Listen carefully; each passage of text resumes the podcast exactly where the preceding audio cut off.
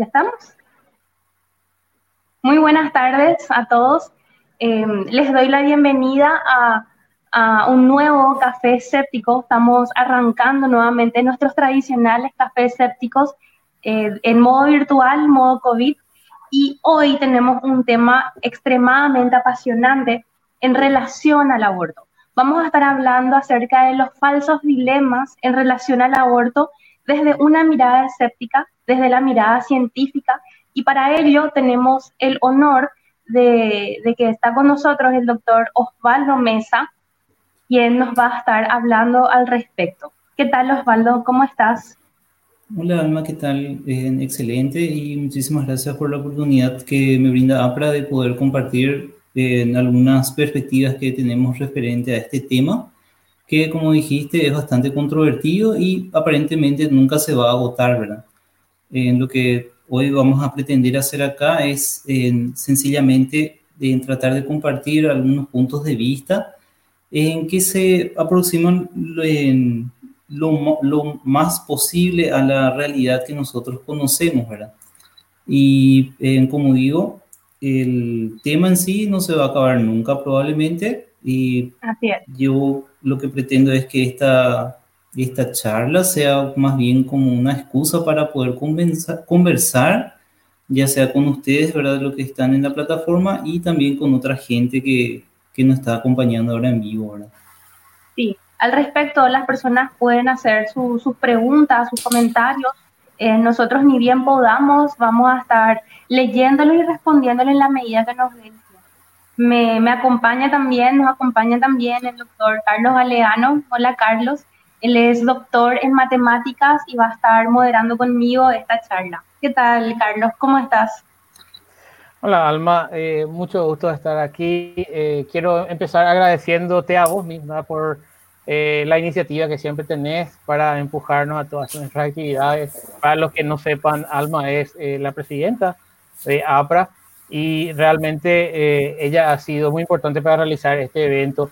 Estuvo animando mucho y queríamos eh, todos volver a este tipo de discusiones que, que tanto nos beneficia tener. Eh, quería, quería hacer unos breves comentarios antes de pasar al, al contenido de la charla.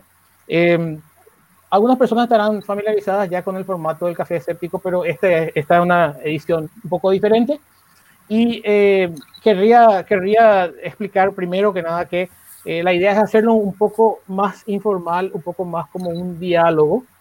Y queremos eh, mostrar realmente cómo uno encara estos temas y, y, tratar de que todos nos beneficiemos de eso. ¿no? Entonces, esto no va a ser una presentación en la cual el expositor va a hablar sin ser interrumpido por una hora y después se tomarán algunas preguntas lo que vamos a hacer es ir haciendo un pequeño diálogo con Osvaldo y vamos a tratar de tomar eh, consultas a medida que, que van surgiendo. Eh, sobre todo, nosotros mismos a veces no vamos a entender eh, todo lo que se dijo y entonces vamos a pedirle a Osvaldo algunas aclaraciones, vamos a preguntarle algunas cosas. entonces, para hacerlo como una dinámica más de una conversación que de una presentación. Eso sería el punto uno.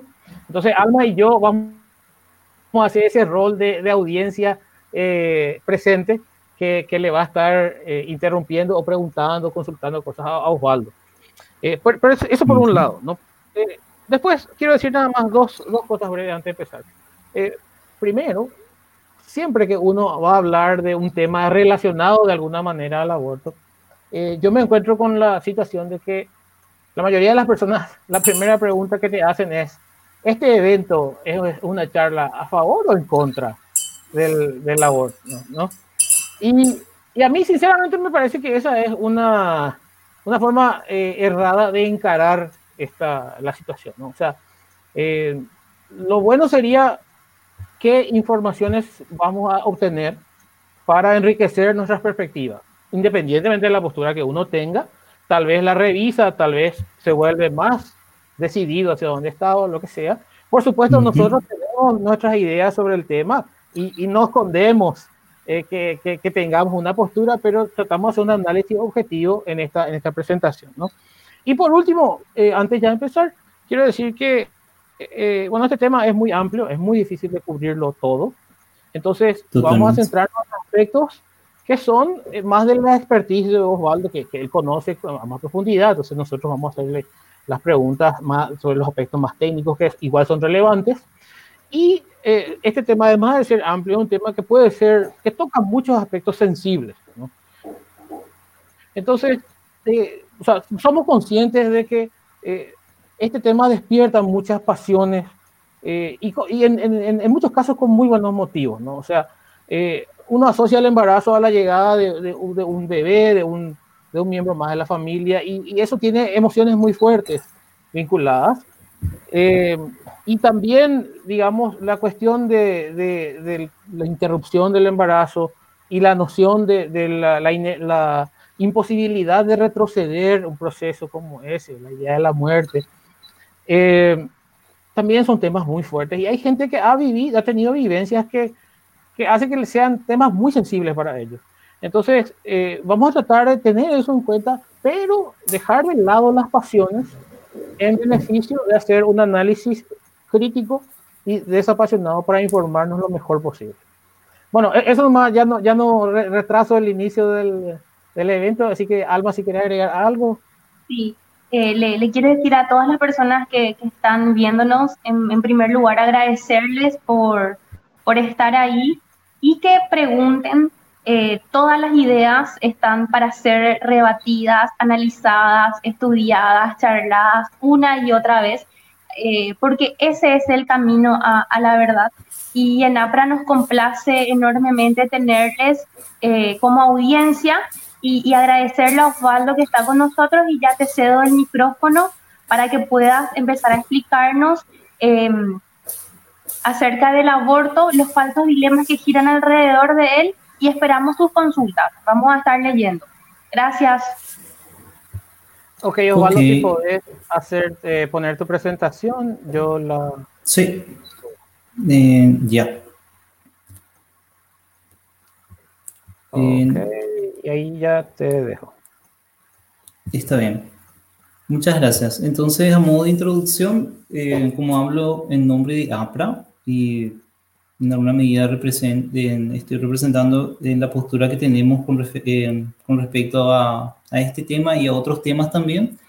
Eh, quería recordar cuáles son los objetivos de, de la asociación, ¿verdad? Y eh, básicamente son estos tres que están pudiendo leer, ¿verdad? Entonces nuestro abordaje sobre la, eh, respecto al tema siempre va a ser una mirada crítica y partiendo de la base de la filosofía de la ciencia, ¿verdad?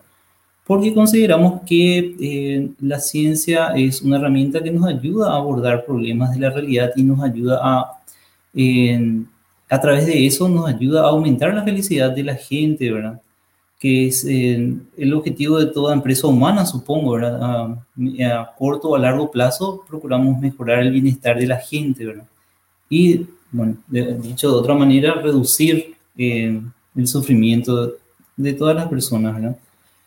Muy bien. Y esa era una aclaración que ya Carlos había comentado, que no es que estemos a favor o en contra de tal o cual cosa, ¿verdad? En este caso, eh, nadie puede estar a favor del aborto, en el sentido de que nadie se puede oponer al, al origen, eh, al, al, origen de una vida humana sobre todo, ¿verdad?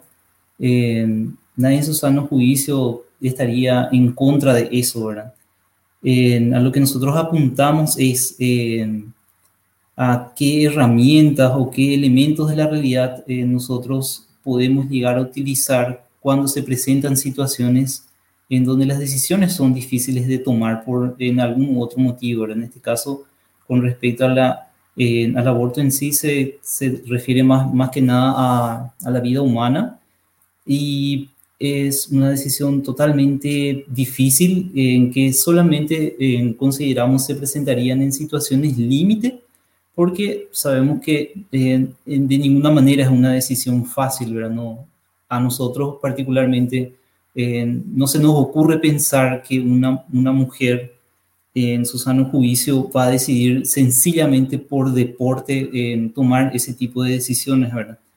Eh, por eso es que consideramos importante eh, hacer esta aclaración. En, esos títulos, por ejemplo, de pro vida, obviamente que tácitamente están ofreciendo un su antagónico, ¿verdad? Que sería pro muerte, ¿verdad? Lo cual nosotros eh, no, nadie podría adjudicarse a sí mismo ese título, ¿verdad? Más bien sería, eh, como se dice, ¿verdad? En pro elección, ¿verdad? Y a eso es lo que va este, este tema, ¿verdad? ¿Qué elementos se toman para ser pro elección, ¿verdad? Y cuál sería el falso dilema que se presenta en ese, en ese tema, ¿verdad? Muy bien. Entonces, eh, desde un punto de vista eh, objetivo, eh, nosotros siempre tratamos de que nuestras afirmaciones se basen en evidencias, o sea, en elementos comprobables de la realidad, ¿verdad? En estos son temas que nosotros, estas preguntas serían el eje temático de la, de la charla, ¿verdad? ¿Qué evidencias hay? Ya sea evidencias biológicas sobre la problemática en sí, cuáles son algunas, algunos problemas que se presentan referente al tema en cuanto a estadísticas y también en, a nivel sería sanitario, ¿verdad? Si se hace un daño a quién y cómo se sabe eso, también son preguntas que em, son bastante pertinentes en el tema. Entonces, em, referente a la perspectiva de adoptar, yo creo que eh, el año pasado y todavía este año, nosotros estamos viviendo situaciones que son bastante particulares, ¿verdad? En donde eh, se considera que todo el mundo es como una especie de laboratorio en el cual em, se están ensayando diversas em, maneras de tratar de solucionar este problema de la pandemia, ¿verdad? En este caso, se puede decir que ambas imágenes están hablando sobre eh, qué decisiones se habían tomado referente a la pandemia, ¿verdad? En este caso, por ejemplo, la a la derecha probablemente ustedes puedan ver una plaza abarrotada en una situación normal, pero eh, gracias, eh, debido a eh, la pandemia y siguiendo los consejos que, varios, que varias organizaciones científicas dieron para evitar la propagación de esta pandemia, se decidió suspender todo tipo de actividades a nivel colectivo, ¿verdad? Que implicaran aglomeración de personas para tratar de evitar esa, eh, la propagación del, del virus, Entonces acá vemos un efecto, práctico, un efecto real, totalmente tangible y se podría decir inédito, que se tuvo en consecuencia que la gente adoptó la perspectiva de la ciencia y de esa manera se puede observar que en la, postura científica es respetada, ¿verdad? ¿Por qué? Porque eh, se considera que es confiable y porque se considera que eh, ayuda a solucionar problemas, ¿verdad? Bueno, entonces, ¿será que eso también serviría para, para medir este, este problema y para dar una, una solución a ello? Esa es la pregunta que tendríamos que contestarnos. Bueno. Osvaldo, te puedo interrumpir antes de que sigas. Em, digamos, quería nomás rescatar algo que dijiste al, comienzo, ¿no? En, el, en tu primera diapositiva habías hablado de ese tema de eh, declararse a favor o en contra del, del aborto, ¿no? Em, y, y, bueno, hacía referencia a lo que yo dije al comienzo, ¿no? Em, y quería nomás eh, decir que, eh, resaltar eso que habías dicho, ¿no? De que eh, existe una especie de, argumento o de descalificación escondida aparentemente en, decir que alguien está a favor del aborto, eh, porque ah, parecería que lo que se está diciendo, o por ejemplo cuando la gente dice que es pro vida, ¿no? Como si fuera que el que me hace la contra, lo que no le gusta es que haya vida, más o menos, ¿no? Eh, me parece, me parece que valía mucho la pena eh, destacar eso. Eh, que también lo que dijiste ahora del, del, de lo que se hizo con la pandemia, ¿no? Y que, eh, digamos, tuvo preponderancia la postura científica, ¿no? Así mismo.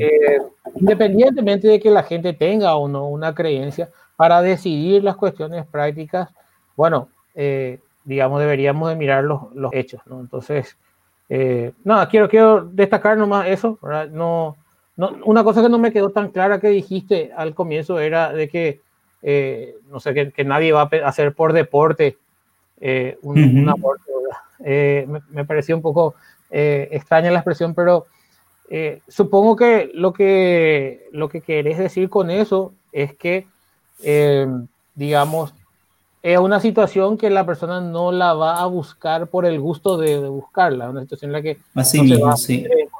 Ahora, eh, eso, eso no quiere decir que una persona tenga que estar mal de su cabeza para decidir que el aborto sea la, la, la, opción que va a tomar. Eso nomás quería recalcar porque me pareció que claro. la forma que se mencionó parecía que eh, se hablaba de, de, que no para decidir abortar había que estar mal más o menos.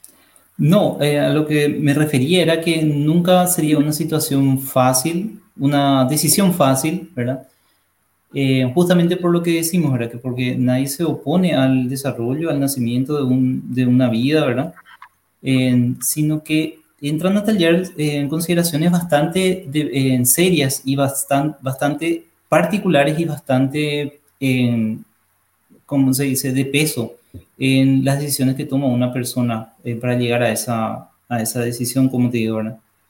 a eso es lo que me refería, no es, una, no es algo banal o algo trivial que se le ocurre así por antojo a una persona, sino que eh, nosotros estamos convencidos de que siempre va a ser una eh, decisión difícil de tomar, ¿verdad? Por supuesto, y, por sobre todas las cosas, más allá de, de, las posturas que uno pueda sentar, la, la libertad de, la persona es el valor supremo que hay que respetar, ¿no es cierto? Quería compartir acá una, una pregunta para, para Osvaldo, que, que, es bastante interesante, y dice, ¿por qué justo la foto de la Plaza de San Pedro y el Papa para ilustrar el punto de vista científico. Eh, acá le dice Carlitos, ¿verdad? Estoy, leyendo los comentarios de manera tal a que la, la, charla también tengan participación las personas que nos están viendo y, gracias a ellos es que estamos acá. Esta charla es para ustedes y, sus comentarios eh, son importantes. Dice Carlitos, como ejemplo de que las posturas científicas, de que la postura científica es respetada bajo ningún momento, bajo ningún precepto, perdón, bajo ningún eh, argumento lo que se quiere hacer es desvalidar eh, o, menoscabar la plaza de San Pedro, sino que la iglesia eh, tomó en consideración las, las restricciones sanitarias de aislamiento, ¿no es cierto? Ese, ese es el, el, el, el mensaje entre líneas. el mensaje entre líneas de, de la foto ilustrativa que, que vos escogiste para, para ese flyer, ¿no? Así mismo. Eh, sí, totalmente. A eso me refería. Eh, yo la verdad es que eh, encontré esa situación bastante, bastante impactante en el sentido de que mm, nunca había visto, por ejemplo, que ocurriera eso, ¿verdad? Probablemente habrá ocurrido porque la, la plaza de, de, San Pedro y la, la, Capilla Sistina y demás, todo ese, todo eso, toda esa ciudad museo que hay existe a partir del siglo XVI aproximadamente alguna vez habrá estado otra vez vacía, ¿verdad? Pero en tiempos modernos, ¿verdad? es algo que a, mi generación por lo menos le impacta bastante, ¿verdad? Em, se me había ocurrido también, em, por ejemplo, algo mucho más eh, inédito, inclusive, que es el, la meca, em, la meca vacía, por ejemplo, por el mismo motivo, ¿verdad? Y por las mismas circunstancias porque los, eh, finalmente se eh, tuvo que hacer caso al consejo eh, de los científicos y se apeló a lo más razonable, ¿verdad? Sí, y así. Sí, así mismo. Muchas gracias, Waldo. Sí, sigo. Por favor. Bueno, entonces, el, ¿qué es lo que sabemos referente al, al tema, verdad? El, el objeto en cuestión sería el embarazo y específicamente la gestación, ¿verdad? Eh, eso es lo que compromete el, el aborto, ¿verdad? Por definición, eh, el aborto, eh, técnicamente hablando, es el cese de la gestación, ya sea de forma artificial o de forma natural antes de las 20 semanas o antes de que el feto cumpla los 500 gramos eh, de peso, ¿verdad? Eh, esa es la, definición técnica del, aborto. Eh, hay que tratar de delimitar el...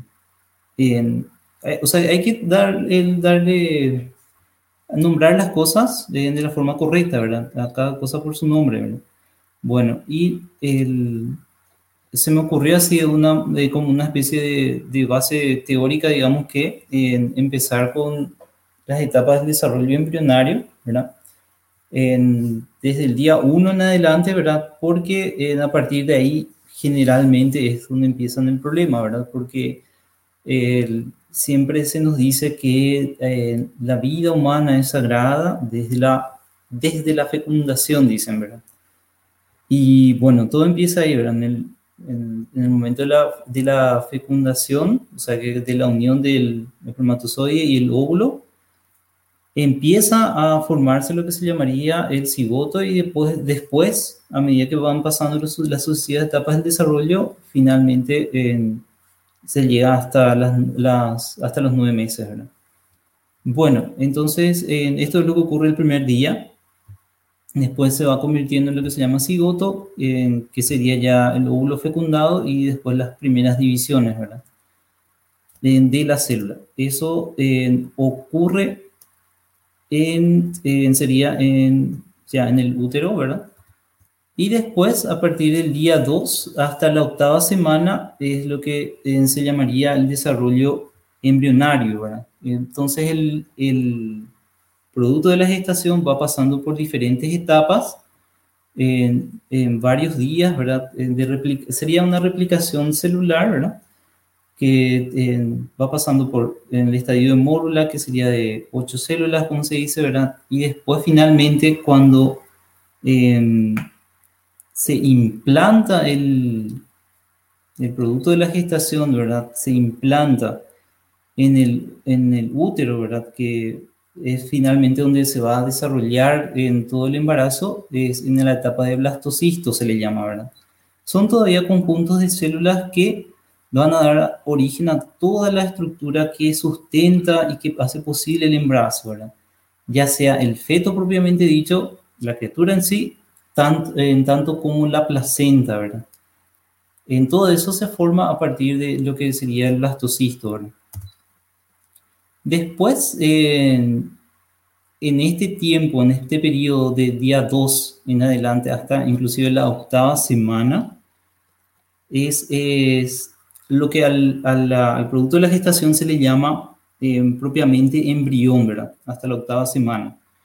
Y ahí lo que ocurren son eh, básicamente la formación de estos, estos, estas estructuras que se llaman discos germinativos, ¿verdad?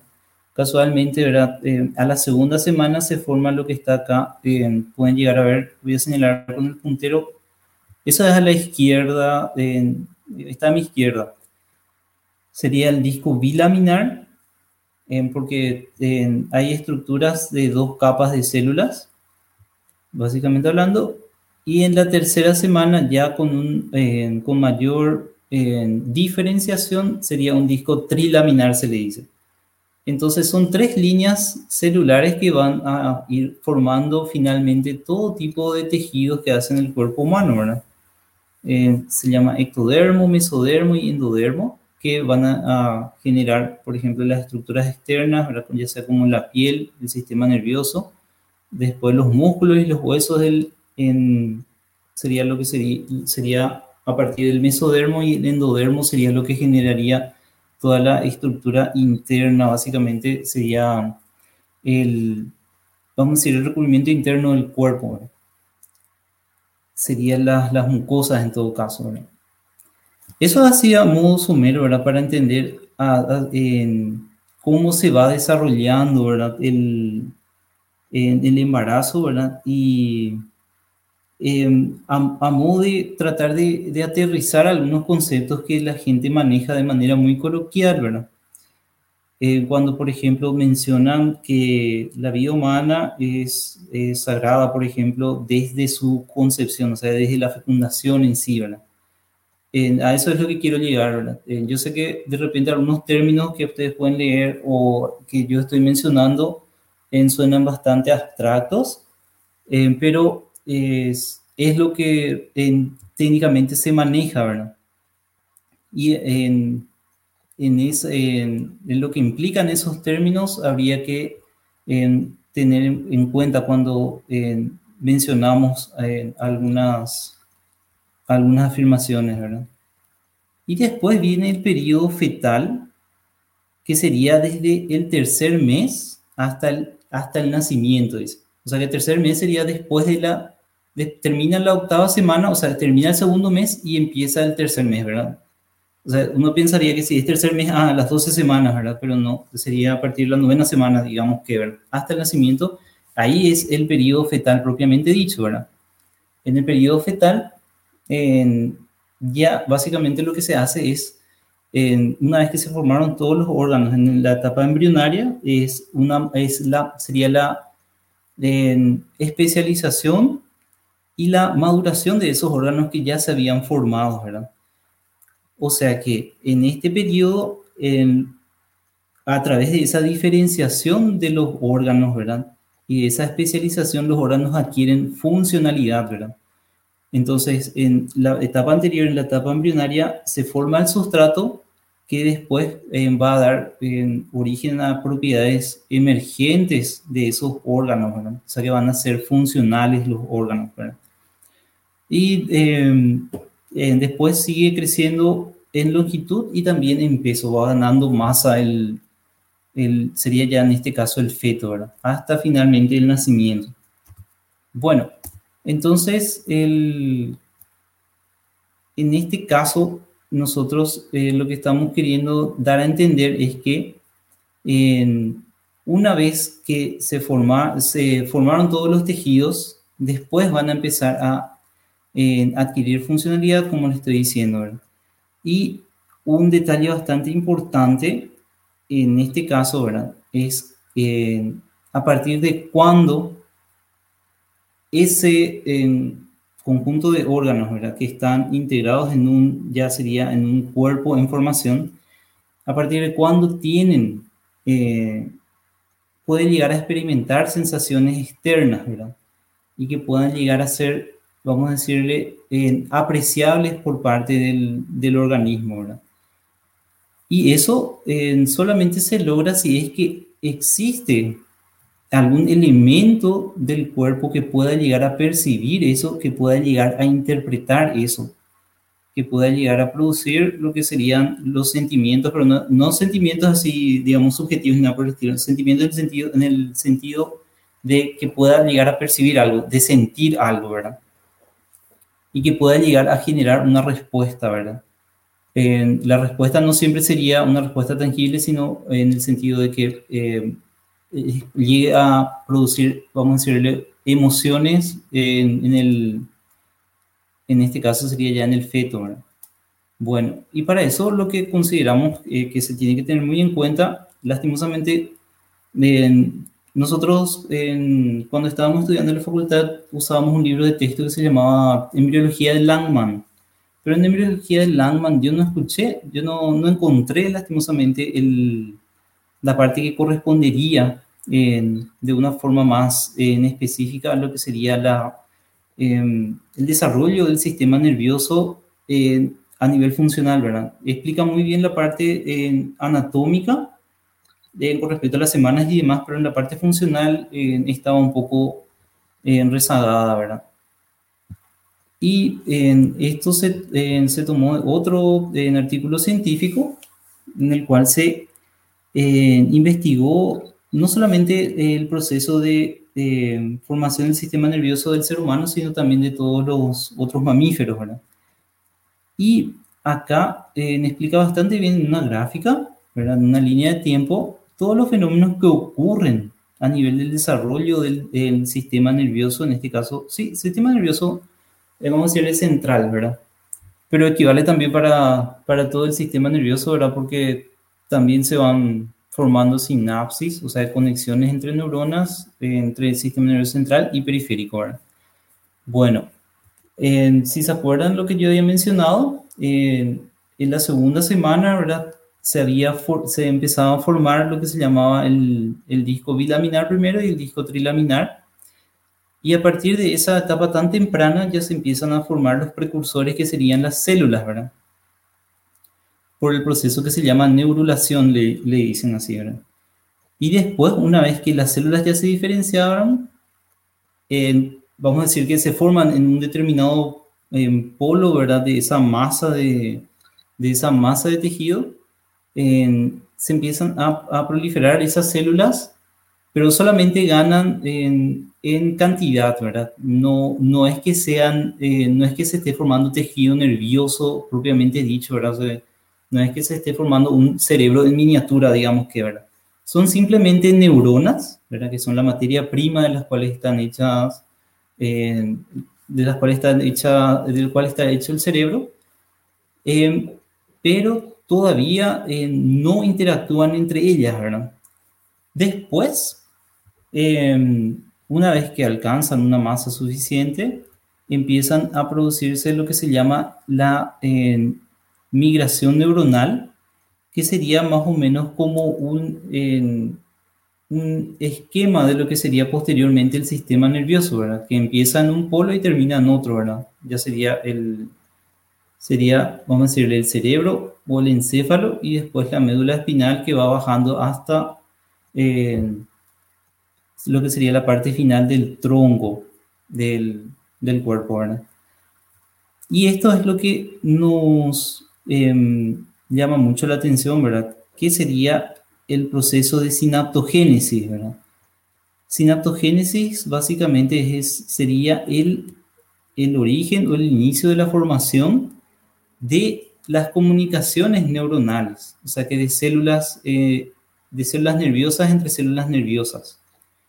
Eh, es un tipo bastante especial, bastante particular de, vamos a decirle, de, interacción celular o de unión celular, Em, porque es lo que finalmente produce, es el sustrato para que se puedan producir interacciones con el entorno. De otra manera no se puede apreciar el entorno. El sistema nervioso no va a ser consciente, el ser humano no va a ser consciente de lo que pasa a su alrededor si es que no tiene capacidad para percibir lo que ocurre afuera. Entonces, la sinaptogénesis es el inicio de esa interacción, se podría decir. Y lo que se ve y lo que se puede comprobar es que entre la semana 16 y la semana 20 es que empieza este proceso. No hay una línea bien determinada, ¿verdad? Porque eh, obviamente que hay muchísimas variables que están implicadas en la maduración de este proceso, ¿verdad? y cuando finalmente las circunstancias son las propicias es que se inicia esto y después en, mayor o menor medida va a culminar con alguna velocidad en particular, ¿verdad? Osvaldo, te quiero hacer una, una pregunta. Em, en, relación a lo que estás explicando, ¿se podría usar como, como una situación análoga eh, las personas que tienen muerte cerebral, ¿no es cierto? O sea, termina la vida cuando una persona tiene muerte cerebral, ¿no es cierto? Y, lo, que vos estás, lo que vos estás explicando es cuando eh, empieza a existir la, la, sinapsis, las conexiones neuronales, es cuando la persona está, eh, es cuando empieza a, ser, eh, a tener percepción de dolor, ¿no es cierto? Que es lo que termina cuando existe una muerte cerebral, ¿verdad? Y es por ello que sí se, se, autoriza en algunos países a practicar la eutanasia o a apagar las máquinas porque la persona ya no, no respira, el cerebro murió. Totalmente, exactamente. Esa es una, esa es una comparación, una consideración totalmente válida, porque es el, el criterio en técnico y práctico que habitualmente se utiliza, por ejemplo, para considerar a una persona en que va a ser donadora de órganos, eh, el momento en el cual eh, se puede interrumpir todo tipo de ayuda artificial que se le esté dando al paciente para que pueda continuar con en las funciones autónomas, ¿verdad? que serían ya eh, latido cardíaco y respiración, y declarar a la persona obsisa, ¿verdad? Claro. Exactamente, es eso, pero a la inversa, ¿verdad? A la inversa, justamente era lo que yo quería ah, manifestar, ¿verdad? Si es que todo ese periodo anterior que vos estás diciendo, la, persona no tiene esa actividad neuronal, es por ello que eh, realizar el aborto en, ese periodo no, no existe dolor, ¿verdad? Totalmente, a, eso es lo que voy. Gracias, Osvaldo. sí. Carlitos. Sí, Osvaldo, yo, yo quiero pausar nomás aquí porque, eh, digamos, me parece que vale la pena que se entienda con detalle este diagrama para, para vos, que está familiarizado con él tal vez. Eh, no es la primera vez que lo ves y te, tiene, te hace mucho sentido, te tiene mucho sentido. Pero eh, quiero saber, como una forma de ensayar y de tal vez evacuar potenciales dudas de alguien que esté viendo. Eh, a ver, yo entiendo así, ¿no? O sea, vos me estás mostrando una línea de tiempo en la cual yo veo que eh, a medida que progresa el embarazo, se van dando diferentes procesos, ¿no? van entrando y parando y algunos son, eh, digamos, eh, comparten ciertos tiempos, algunos de ellos. ¿no? Entonces, la neurulación, si yo... Si yo entendí, a ver, el concepto que tenía de la neurulación era, era la formación del canal que va a después ser la, la notocorda, ¿no? No sé si estoy eh, confundiendo. Así mismo, sí, así es. obviamente, a partir, como, como dijo, ¿verdad? El, es, se formaría lo que sería el eje de lo que posteriormente va a ser el, desarrollo, el, el sistema nervioso. Entonces, acá pregunta, perdón, perdón doctor. No, adelante. Eh, acá pregunta Elías Sánchez desde nuestra página eh, en Facebook perdón, en nuestro canal en Facebook estamos también, perdón, en, YouTube, estamos también en YouTube, dice Elías Sánchez, ¿cómo explica el movimiento embrionario si la sinaptogénesis se inicia a las 20 semanas? Sí, y a eso voy, a eso voy. Em, vamos a explicar también. Permiso, así, eh, llego a la sinaptogénesis y ahí unimos con la pregunta, me parece. Ok, perfecto si entiendo bien, o sea, la neurulación es lo primero que ocurre y se forma, se dobla el tejido de manera a formar lo que después va, va a ser el, eh, digamos, la espina dorsal y, la, y el cerebro, ¿no? Sí, corregime si estoy diciendo. La, la, médula espinal, sí. La médula espinal, ok, gracias. Bueno, entonces, después tenemos otros procesos en donde eh, proliferan las neuronas, o sea, aparecen más neuronas, ¿no? Sí. Y, y este proceso de migración neuronal, lo que yo entiendo de la migración neuronal, por lo poco que leí, corregime por favor, ¿no? Eh, es que las neuronas empiezan a establecer, eh, digamos, se van desde, desde los lugares en donde se van a recibir y eh, los estímulos, por ejemplo, hacia el sistema nervioso central y, y, también para conducir los estímulos del lado contrario. Pero corregime porque esa es mi interpretación muy, muy lega. ¿no? Sí, eh, se podría interpretar de esa manera también, ¿verdad? Eh, se refiere a que las, las, células que estaban, lo que sería en un determinado polo de ese, de ese disco trilaminar, van a empezar su migración a finalmente eh, quedarse en sitios donde van a continuar su diferenciación. A eso es lo que se refiere básicamente. Bueno, y entonces todo eso, eso ocurre y ahí llega la sinaptogénesis, ¿verdad? Que, que vos este es el proceso clave. Eh, entonces, yo lo que quiero entender bien es, es, lo siguiente, o sea, según lo que vos explicaste, la sinaptogénesis es eh, la conexión entre esas neuronas, ¿no? Eh, digamos el inicio de la formación de las conexiones entre esas neuronas. Es, mm. el sinapsis es la, la conexión básicamente, ¿verdad? Pero como dice ahí, sinaptogénesis, ¿verdad? O sea, que origen de la sinapsis, es el, el proceso se inicia ahí, ¿verdad?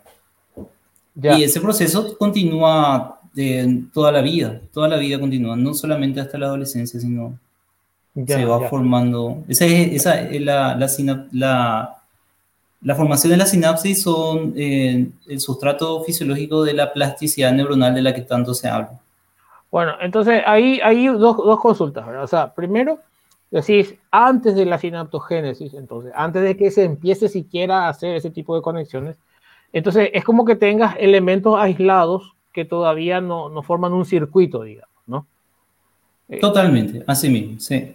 Ok, entonces es como si fuera que tenés los, los, los, pedacitos de cables y que después se van a ir conectando todos para hacer algo que va a transmitir una señal, ¿no?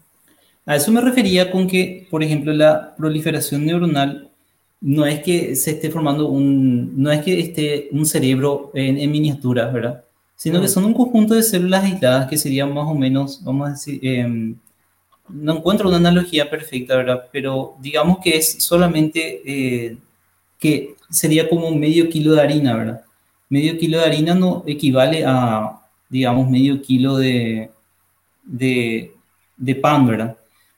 Es la materia prima de la cual posteriormente se va a desarrollar algo mucho más, más complejo, ¿verdad?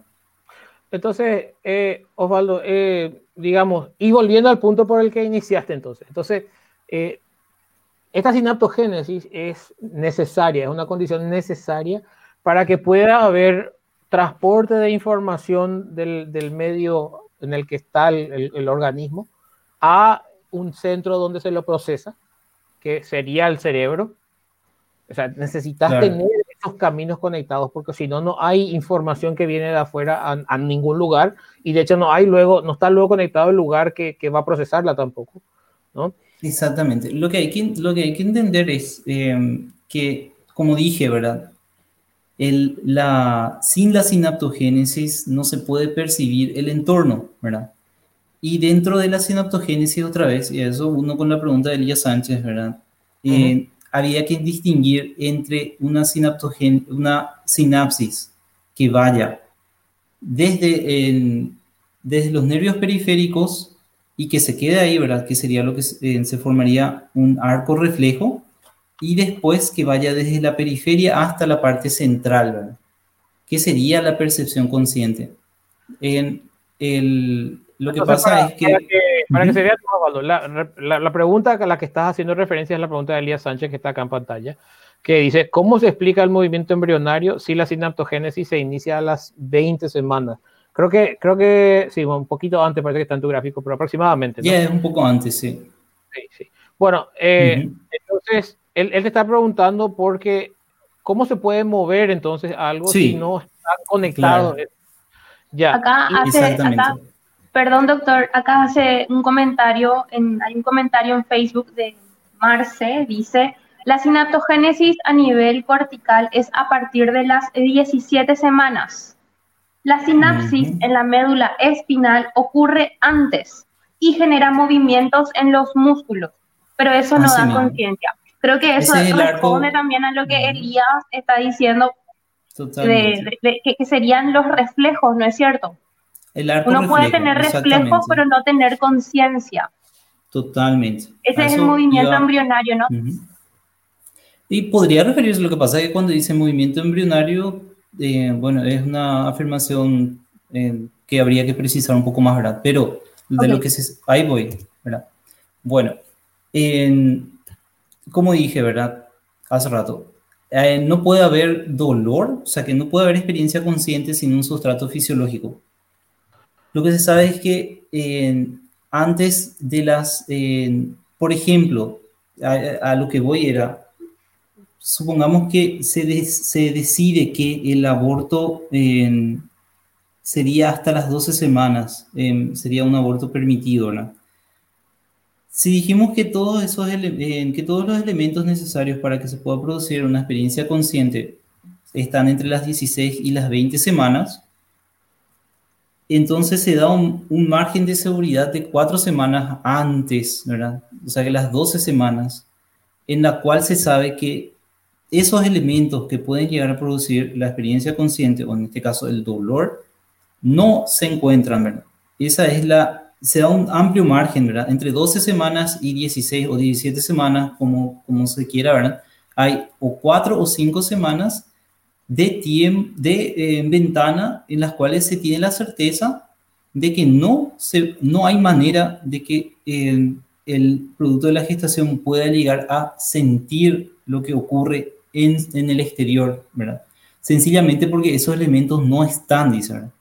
Y otra vez, ¿verdad? es lo que va, ¿verdad? Antes de las 24 semanas, las conexiones periferia-corteza no están integradas, dice algo que, algo que eh, yo quería explicar nada más era que eh, nosotros tendemos a em, interpretar las cosas como ocurren a prima facie, ¿verdad? Si te golpeas el dedo, entonces vos sentís dolor y pensás que te duele el dedo, ¿verdad? Pero realmente no duele el dedo. ¿Por qué? Porque el sitio donde se procesa realmente esa información, ¿verdad? Esa experiencia de dolor es en la corteza cerebral. Lo que realmente le duele a alguien que se golpea el dedo no es el dedo en sí, sino es una determinada porción de la corteza cerebral que está encargada de la inervación de ese, o sea, de la percepción del dolor de ese dedo, ¿verdad? Entonces, si es que eh, no hay una conexión entre periferia y corteza, no hay manera de que esa percepción pueda ser, o sea, de que esa sensación pueda ser percibida, ¿verdad? Después, los nociceptores, ¿verdad? Que son las células especializadas que se encargan de percibir sensaciones que están... Los nociceptores, vamos a decirle, eh, se encuentran en toda la economía, ¿verdad? En los más sensibles y los que tienen la mayor capacidad de, percepción se encuentran en los pulpejos de los dedos, ¿verdad?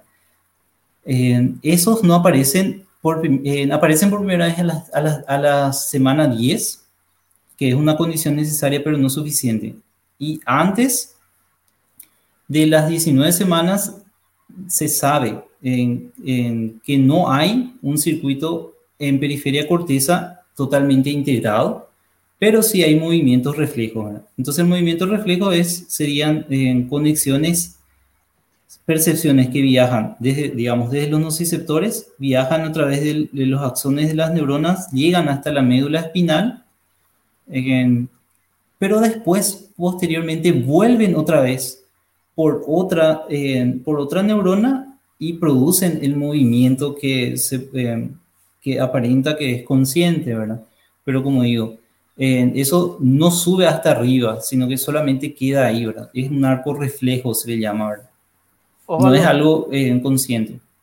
Osvaldo, disculpame que te interrumpamos tanto, pero es que realmente estas informaciones son demasiado importantes y si no, si no te forzamos a pasar más tiempo y reiterar algunas cosas, eh, nosotros mismos a veces nos vamos a perder algunas cosas y, y creo que se va, va, a llegar más a la gente si, si te frenamos ahí. Yo, yo quería hacer un poco el papel eh, de, de, abogado de la contraparte, ¿no? De alguien que sospecha de lo que, de lo que vos estás diciendo, ¿no? Entonces, eh, a ver, primero se, se, habló de dos cosas que creo que vale la pena distinguir, ¿no? Eh, se habló del dolor o de la sensación en general y por otro lado de la experiencia consciente que es un poco más amplio, ¿no? O sea, eh, el dolor sería una parte de eso, ¿no? Entonces, eh, me parece que cuando la gente habla, por ejemplo, la, la, pregunta de Elías sobre el tema del movimiento, apunta un poco a esa distinción entre experiencia consciente eh, y, simplemente sensación o, específicamente dolor. Eh, a ver, hace rato habíamos dicho, uno necesita tener un, centro que centralice, un, elemento que sería el cerebro, que centralice la información del exterior para poder tener una percepción del mundo, ¿no?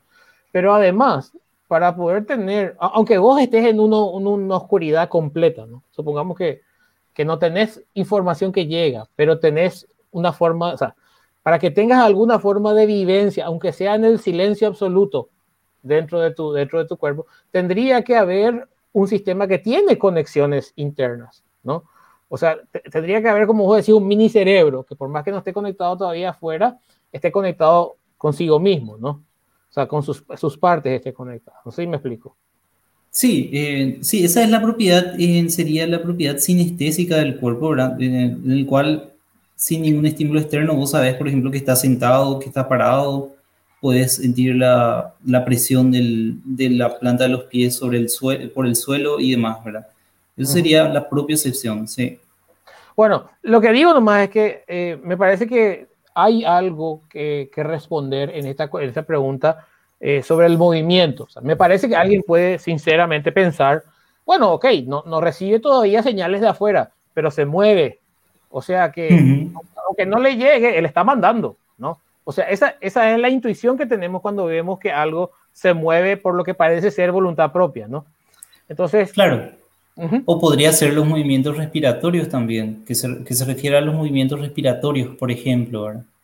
Sí, Entonces, me parece que eh, para dejar más claro, lo que, lo que vos estás diciendo es que, ok, eh, que haya movimiento no significa que haya un cerebro, un mini cerebro funcional que está comandando el movimiento. Por ejemplo, hay reflejos que dependen exclusivamente de la conexión, digamos, desde el estímulo hasta la espina dorsal y de vuelta, pero no al centro de procesamiento de la información. Exactamente. Por ejemplo, em, el, centro respiratorio, el centro respiratorio, o sea, el centro respiratorio se le llama al conjunto de neuronas que están en, el, en una parte em, por debajo de la corteza del cerebro, ¿verdad? Que se llama el tronco cerebral. ahí se encuentra el centro respiratorio y eso no tiene nada que ver con la conciencia, ¿verdad? Por eso es que nosotros respiramos cuando estamos dormidos, ¿verdad? Porque esa es una parte que funciona totalmente independiente, ¿verdad? De las percepciones que nosotros tenemos, ¿verdad? Eso, ese es el origen de los, de los movimientos respiratorios, si es que se refiere a eso, por ejemplo, ¿verdad? Eso se corta y la persona deja de respirar por más de que pueda percibir todo su entorno, por ejemplo, ¿verdad? Eh, estoy poniendo una situación en eh, ridícula, ¿verdad? Pero en que es totalmente, desde el punto de vista teórico, es totalmente plausible, ¿verdad? Otro, a eso me refiero. No, pero me parece, a mí por lo menos me parece muy importante eso que, que voy a decir, Osvaldo, porque uno de los argumentos que siempre se escucha, eh, hay muchas de estas cosas que nosotros observamos, características que observamos en los adultos, en las personas eh, con las que lidiamos en el día a día. Por ejemplo, los movimientos, ¿no? O la respiración, o ese tipo de cosas. Y voy a decir, no, pero ya tiene esta característica el feto, entonces ya es como la persona, ¿no? Esa es más o menos la, la conexión que se suele escuchar que la gente hace. Una de ellas es el tema del latido del corazón, ¿no? no, no, espera. Sí. Toda persona que yo conozco que está viva le late el corazón y el, a la que le dejó el está muerta. Entonces, ¿cómo me puedes decir que eso que está ahí no es igual a una persona cuando late el corazón, ¿no? Eh, ahí ya es una situación un poco más, eh, vamos a decirle más argel, ¿verdad? Saliendo de la academia. Eh, ¿Por qué? Porque el corazón mismo, el corazón tiene células que se excitan solas, ¿entienden? El corazón, si es que está apartado del cerebro, si es que está apartado del cerebro, o sea, si le, le cortas todas las condiciones de la neurona corazón, igual el corazón va a seguir latiendo solo, porque el, las células del corazón, que son los miocardiocitos, ¿verdad? tienen la propiedad de, de funcionar independientemente del cerebro. ¿verdad? Lo que hace el cerebro con respecto al corazón a través del sistema nervioso parasimpático es disminuir o aumentar la frecuencia de esas contracciones, ¿verdad?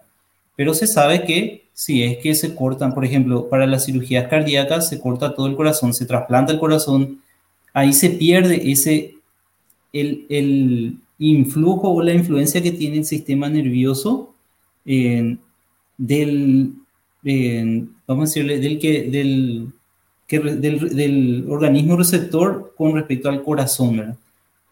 Esa es una situación distinta, ¿verdad? pero porque, vamos a decir, el, el, corazón se comporta, de forma, eh, actúa de forma independiente. Bueno, eh, gracias. No sé si podría servir eso como ejemplo. Hay un video, por ejemplo, ¿verdad? que se suele mencionar mucho, que es el de un, de un médico que muestra así cómo se mueve el feto y demás, ¿verdad? Y muestra que eh, realmente es bastante reactivo a, al, a todo el entorno, ¿verdad? Eh, pero que no, no hay que nomás perder el, el, el, el, contexto en el que nosotros estamos hablando. Nosotros damos todas estas argumentaciones, estamos hablando de la sinaptogénesis y demás cosas, ¿verdad? Pero eso hacemos para saber cuándo no sería humanamente correcto o éticamente, eh, vamos a decirle, éticamente controversial abortar, ¿verdad? que sería pasándolas, digamos, por poner una frase, por poner una cifra, las 20 semanas, ¿verdad? Justamente a lo que vamos es a que se tiene, si es que se va a tomar ese tipo de decisiones, se tiene que llegar mucho tiempo antes, antes de que ocurran todos esos fenómenos que son emergentes, ¿verdad? A eso, lo que a eso, lo que, eh, eso es lo que no hay que perder de vista, ¿verdad? Eh, quiero leer un comentario acá en nuestra página de, de Facebook dice Marce, Means, esto quizás es lo más difícil de entender, pero la actividad neurológica del cerebro y particularmente de la corteza es lo que nos da la sensación de estar vivos. La vida biológica es necesaria, pero no suficiente para que tengamos eso que comúnmente llamamos vida. Si nuestra corteza cerebral muere, que nosotros ya estamos muertos, no importa que el resto del cuerpo tenga vida biológica, que es la, la analogía que te había dicho anteriormente, pero del revés, cuando una persona tiene muerte cerebral, no tiene vida por más que su cuerpo, su corazón siga latiendo y siga respirando, ¿no? Una bacteria está 100% viva, tiene exactamente la misma vida biológica que nosotros. Sin embargo, es imposible imaginarse una bacteria porque no hay alguien dentro de esa bacteria. Si imagináramos ser una bacteria, tendríamos que imaginar estar muertos. Los seres humanos son organismos de la especie Homo sapiens que son esencialmente distintos a las bacterias, hongos, protozoarios o vegetales. Los seres humanos, así como otros animales que poseen un sistema nervioso diferenciado, desarrollan experiencia consciente, experimental, experimentan el mundo y esa es la característica más notable y distintiva del hombre como ser vivo. Les agradezco a todas las personas que están comentando. Totalmente. Osvaldo, eh, perdón de nuevo que te interrumpamos tanto, ¿verdad? Pero realmente es que es un tema muy interesante y eh, lo que quiero también es que quiero mostrar que estamos haciendo una exploración honesta de las cuestiones, ¿no? Que, y hasta donde yo veo, sí. Eh, y solamente quería destacar un, un aspecto de lo que dijiste en un momento y de lo que recién dijo, decía el comentario de Marce. esa, esa palabra, muchas veces inducimos a, errores en el pensamiento por usar una misma palabra con dos acepciones diferentes de forma intercambiable. ¿no? Eh, por un lado, nosotros sabemos que una, no sé, una bacteria está viva, ¿no? tiene características que asociamos a la vida, o sabemos que eh, cada una de las células de nuestro cuerpo que, que está, eh, digamos, haciendo su proceso metabólico está viva. Y eso es vida en, lo, que, lo que llamaba acá en el sentido biológico.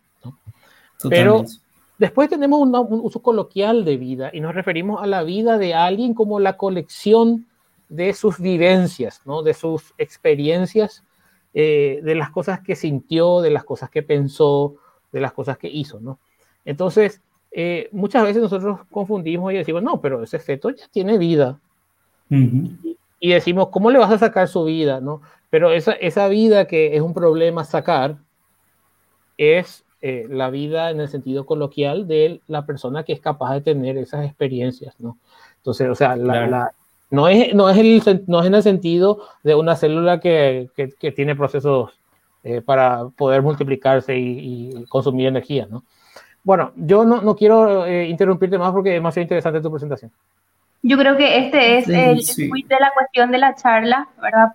todo lo que Osvaldo vos estás planteando es sumamente interesante, pero eh, siempre el, punto de debate es a partir de cuándo está bien hacerlo o, no está bien hacerlo, siente dolor, la experiencia consciente, de cuándo comienza eh, lo que estaba diciendo recién el doctor Carlos, la vida, y, qué es la vida, a partir de cuándo empieza. Y, bueno, te dejo continuar, Osvaldo, porque si no vamos a estar acá hasta las 10 de la noche. Eh, la verdad es que yo considero las, las interrupciones que ustedes llaman son acotaciones bastante pertinentes, ¿verdad? Porque realmente enmarcan las conclusiones que nosotros finalmente vamos a mencionar, ¿verdad?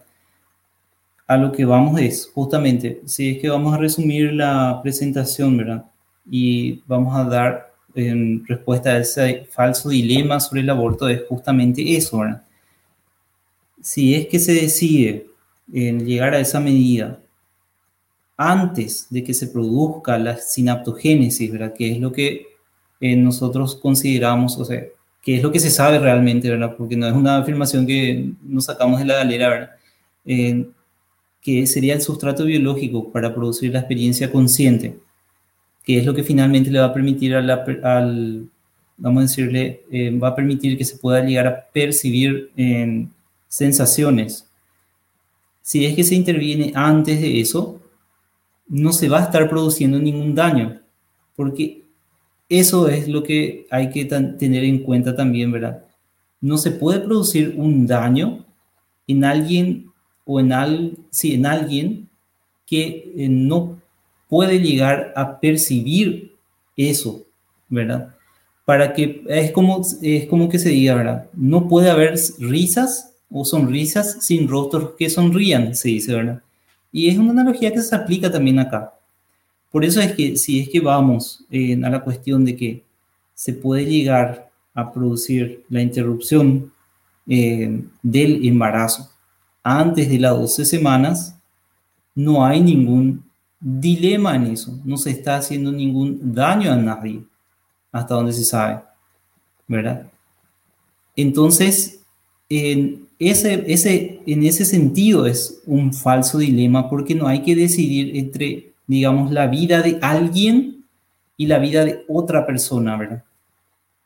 Es, eh, a, eso voy también, ¿verdad? Pero eh, al, posteriormente se explica, ¿verdad? Cuáles son algunas falacias que tanto se utilizan a, a la hora de mencionar en estos temas, ¿verdad? Pero así como dijo Carlos, ¿verdad?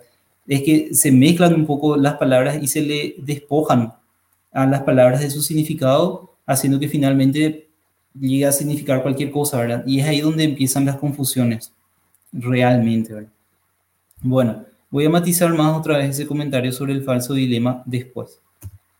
Bueno, como dijimos, ¿verdad? En APRA trata siempre de denunciar los abusos de la credulidad pública y eh, muchas veces se juega, se juega a nivel de discurso, se juega con las pasiones de la gente.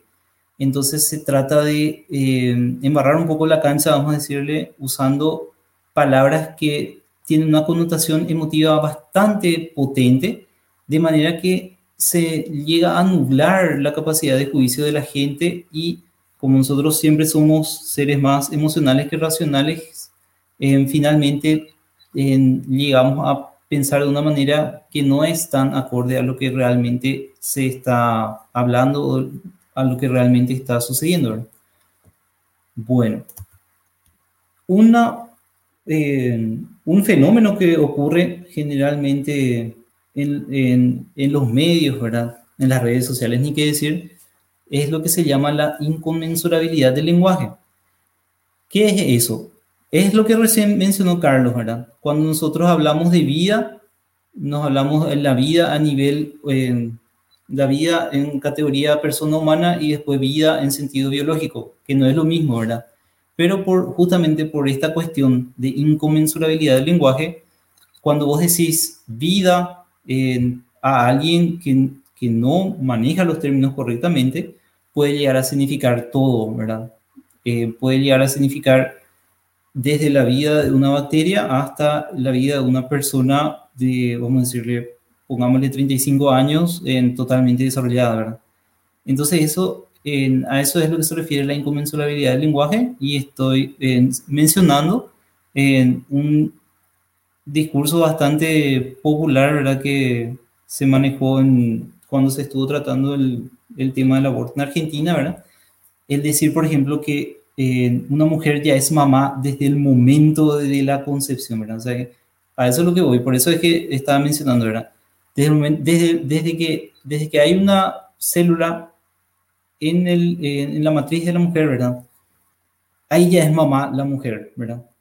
Siendo que sabemos que no es así, porque todavía no, no existe un hijo que pueda establecer ese vínculo materno, ¿verdad?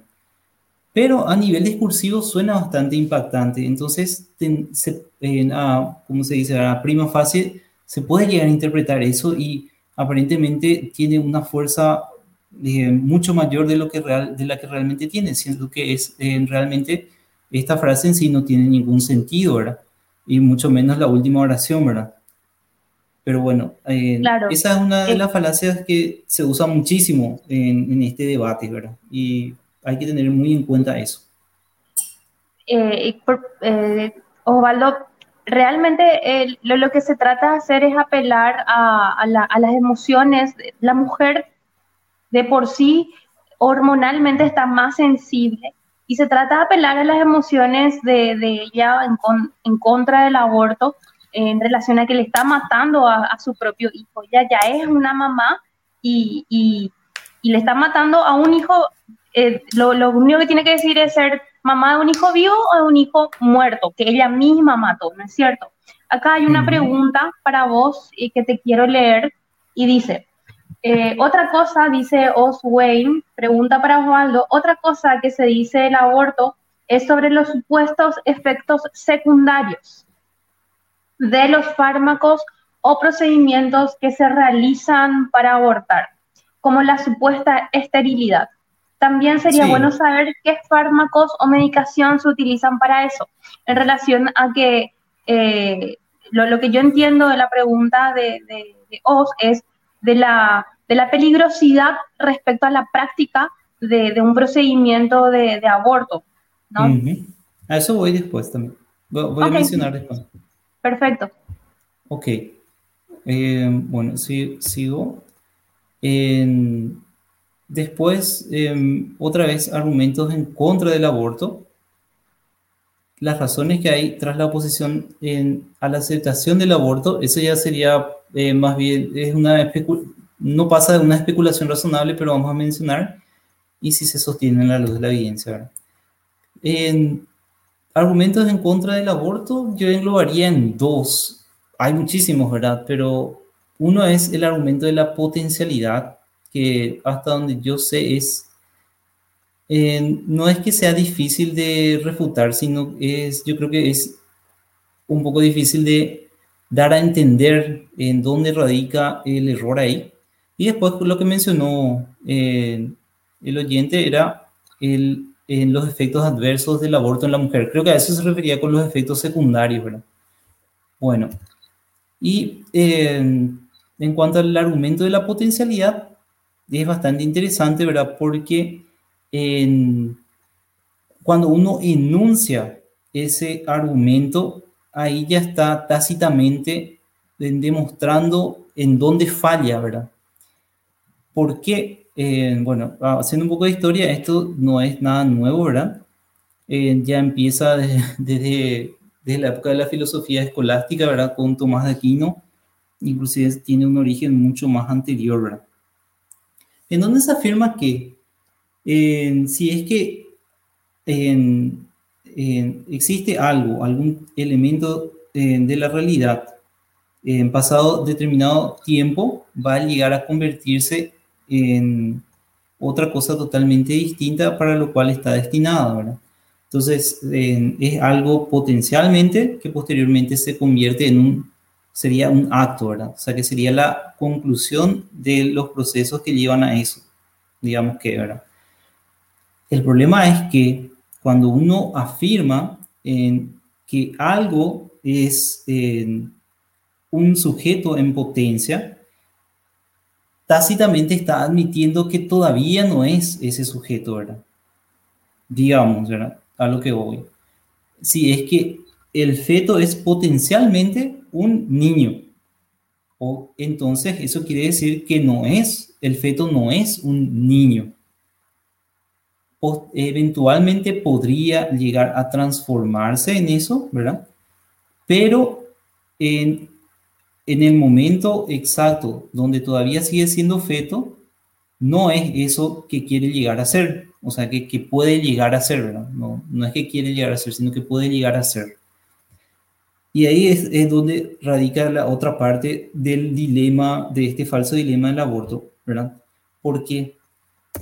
Porque si es que el feto es persona en potencia, no está en igualdad de condiciones de otro ser humano que ya es completamente ser humano en acto, vamos a decirle, ¿verdad? Entonces, hay un falso dilema al tratar de, decir, ¿verdad? De que sea una de que sea un conflicto de intereses, digamos que, entre un ser humano y otro, ¿verdad? Porque uno es en potencia y el otro ya es totalmente eh, desarrollado. Osvaldo, eh, te, puedo, te puedo interrumpir solamente para bajar a lo concreto en el caso particular eh, del aborto, ¿no? cuando vos hablas de el argumento de potencialidad, en resumidas cuentas, es eh, básicamente lo que, lo que te diría una persona después de lo que vos le explicaste. Vos le explicaste le dijiste, no, bueno, aquí no puede haber algo eh, similar a una persona porque no existe el sustrato eh, material para soportar el, el, elemento que, que, que, tiene la conciencia, que sería la mente. ¿no? Entonces vos le, le, das ese argumento a la persona y ella está diciendo, está bien, eso que está ahí no es una persona, pero es una persona en potencia. Entonces, el argumento sería más o menos como que el daño que vos dijiste que no hay porque no hay una persona que recibe ese daño. Entonces, la persona está diciendo, no, no, no hay todavía esa persona, pero esa persona es una persona en potencia, ¿no? Así sería el argumento de la potencialidad, ¿no? Y corregime si digo alguna, alguna cosa que no, que, no, que no fue lo que dijiste, ¿no?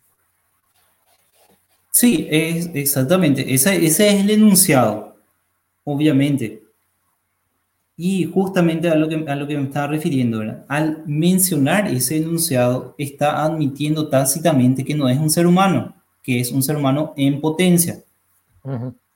Claro, o sea, al, hacer esa, esa afirmación, ya reconoce que hay una distinción. O sea, independientemente de que después esa otra categoría de ser humano en potencia, por sus motivos independientes, eh, no deba ser afectada, digamos. Pero en principio no se le aplicarán los, todos los mismos criterios que al otro, que es lo que se está queriendo hacer cuando te quieren refutar, digamos. Exactamente. El error está en uno, el, error está primeramente en, en, decir que el ser humano en potencia es igual a un ser humano, ¿no? Y el segundo error está en querer igualar las, vamos a decir, los derechos de, de, ambas, de ambos entes, vamos a decirlo ahora. Uno sí, digamos que antes de las 12 semanas, siempre enmarcándonos en ese, en esa, en ese límite de tiempo, vamos a decirle. En, antes de las 12 semanas, que es un conjunto eh, de células eh, que ya están, eh, obviamente, está, son en tejido, es un tejido ya formado que no tiene todavía funcionalidad, vamos a decir, que no tiene todavía propiedades para percibir el entorno, o sea, capacidad consciente, y otro sería ya un ser humano plenamente desarrollado, por lo menos desde la pubertad en adelante, ¿verdad? Y pensar que ambas, que ambos, ambas entidades son iguales. Ese es, ese es el error que hay, ¿verdad? Y tratar de y mencionar que ambas, que ambas entidades son iguales en derechos, vamos a decirle, ¿verdad? Ese es el, error eh, más grande que comete, ese, vamos a decirle que, que cometen esas, eh, las personas que mencionan el, argumento de la potencialidad, ¿verdad? Eh, con respecto a eso, perdón, con respecto a, eso, incluso la mayoría de, de las legislaciones establecen que las que tienen derechos sucesorios las personas nacidas, no las personas en el vientre materno, porque un bebé que es que se pierde, un feto que se pierde, un embarazo que no, no, no concluye, no tiene eh, los mismos derechos que, un bebé que nació, que sí tiene efecto sucesorio. Perdón, yo soy abogada, no puedo dejar de, pensar siempre desde el punto de vista eh, legal las cosas. Quiero aportar el comentario también de Marce. Eh, con respecto a la potencialidad que vos estás diciendo, que también va a ayudar a clarificar, porque no es una cuestión tan, tan fácil de entender, pero con, la práctica, hablándolo con el ejercicio y los ejemplos, eh, espero que todas las personas puedan entender. Él dice que la potencialidad no cambia la realidad del objeto. Dime lo que eres potencialmente y te diré lo que no eres. Evitar que surja un ser humano no es lo mismo que asesinar un ser humano. Una semilla plantada en suelo fértil es un árbol en potencia.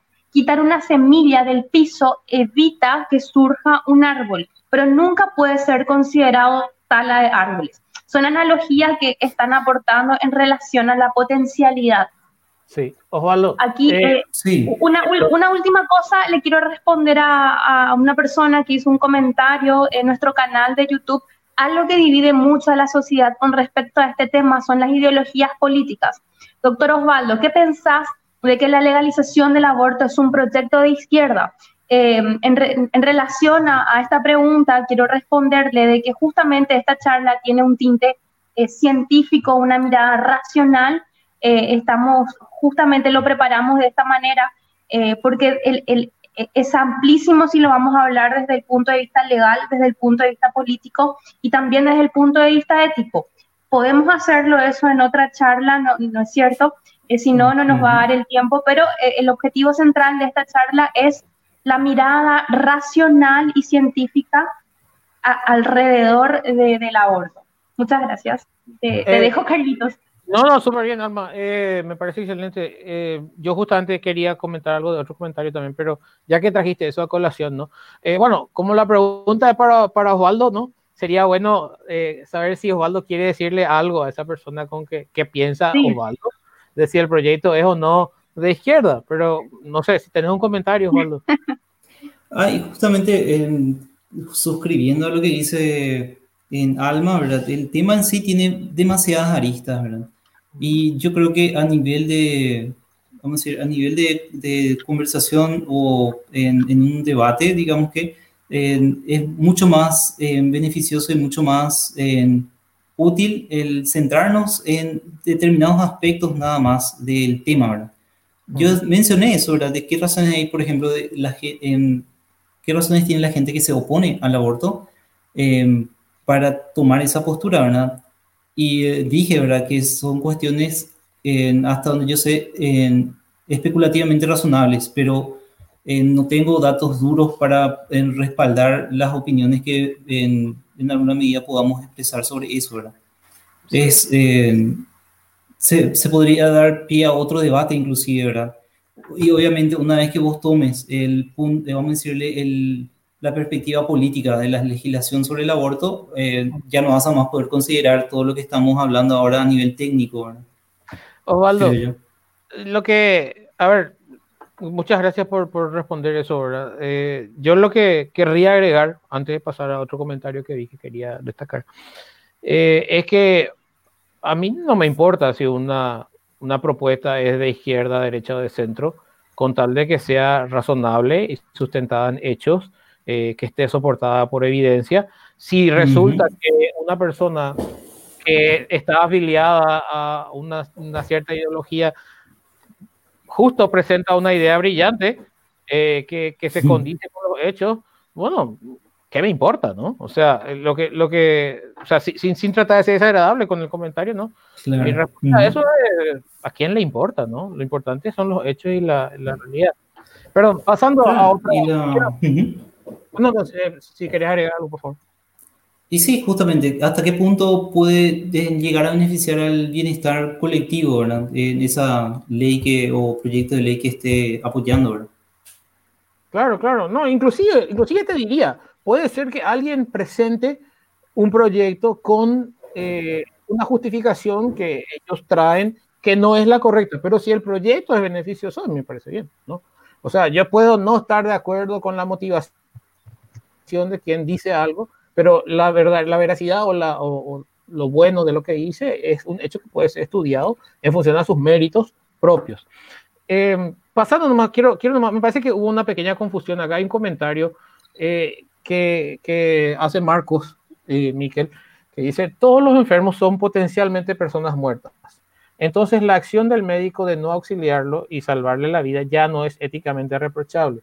Me parece que esta persona eh, entendió lo contrario de lo que estábamos diciendo, que en realidad lo que, lo que si, corregimos, Waldo, si estoy interpretando mal lo que vos dijiste, pero yo, lo que vos dijiste, yo lo entiendo como que el enfermo, si es un muerto en potencia, no es un muerto y por ende no debe ser tratado como un muerto. En este caso hay que auxiliarlo, ¿no? O sea, me parece que el argumento que vos diste va exactamente en la dirección contraria, o sea, en tratarlo a cada uno por, sus, por su categoría, o sea, por los méritos de su categoría y no, y no lo O sea, más bien me parece que eh, el comentario que hace Marco, no sé si, si lo hizo eh, en ese sentido, eh, es un argumento basado en lo que vos dijiste en contra de la gente que usa el argumento de potencialidad. quería nomás, no quería nomás dejar pasar para que... Claro. bueno, sí, sí, sí, sí, vamos a eso. La condición, una condición necesaria para estar muerto, para ser potencialmente alguien muerto, es estar vivo, ¿verdad? sí, una, o una de dos, ¿verdad? Eh, es una variable dicotómica, o estás vivo o estás muerto, ¿verdad? Ya. Em, no, no sé si se corresponde la, la analogía que él menciona. Ah, justamente Darío Ramírez. perdón, dice, no me parece, dice Darío Ramírez, no me parece comparar a alguien con muerte cerebral, con muerte cerebral que ya no va a vivir o bacterial que va a seguir siendo bacteria con el ser humano en sus primeras etapas de vida. Ustedes, por ejemplo, no iban a estar presentando ahora si hubieran decidido acabar con sus vidas cuando eran como bacterias. Bueno, gracias Darío por tu comentario. Dicen tener una mirada racional, pero califican las posiciones de otros como correctas o incorrectas. Racionalmente nunca podemos llegar a este tipo de conclusiones. Lo bueno y lo malo se dirimen en el campo moral o ético. Dime qué corresponda a la ciencia. Ay, yo creo que aquí no estoy pudiendo leer. No sé si vos, Carlos, podés tener acceso a todo ese eh, comentario. Bueno, eh, yo te, pediría si podemos dejar algunos de esos comentarios que no van tan directamente al punto que estaba haciendo para el final y, hacemos la, una, una revisión de eso. Eh, también me parece interesante meter los que, los que van directo a lo que Osvaldo dijo ahora, ¿verdad? Eh, pero, pero sí, sí te, o sea, yo, yo puedo leer el comentario que estabas mencionando, ¿no? Eh, pero me parece mejor dejarlo para el final si Osvaldo está de acuerdo, ¿no? Eh, es una cuestión de, si podemos. Sí, totalmente. yo, como digo, yo defiendo que una de las ventajas que tiene esta clase de plataforma es que el límite de tiempo lo fijamos nosotros, ¿verdad? Por mí no hay ningún problema. Claro, eh, por un lado, no quiero que se piense que estamos silenciando comentarios que no nos... Que no, no, no para nada, con gusto vamos a contestar en la medida de, nuestras posibilidades, eso, ¿no? Eh, me parece que, que, este comentario de, de Darío eh, también es, es muy relevante, pero de pronto podemos debatirlo más al final. Totalmente, sí. Él, él, compara este tema de la de que nosotros no hubiésemos estado acá y, y demás cosas. Entonces, pero, pero son, son, todos muy rescatables y es más, yo diría así por ahí, hoy nos cansamos, yo feliz de hacer otro, otro evento en el que sigamos debatiendo las cosas que se planteaban en las consultas y Osvaldo es tan generoso con su tiempo. Sí, por supuesto. Eh, bueno, sigo. Por favor. Sí, entonces, eh, a eso es lo que va, ¿verdad? El ejemplo de Marce fue magnífico porque ilustra eh, de una forma más, vamos a decirle, más neutra eh, cuál, es la, cuál es la falacia que se esconde en el argumento de potencialidad. Y otra vez, al igual que como la inconmensurabilidad del lenguaje, aparentemente suena bastante lógico, suena eh, bastante impositivo, ¿verdad?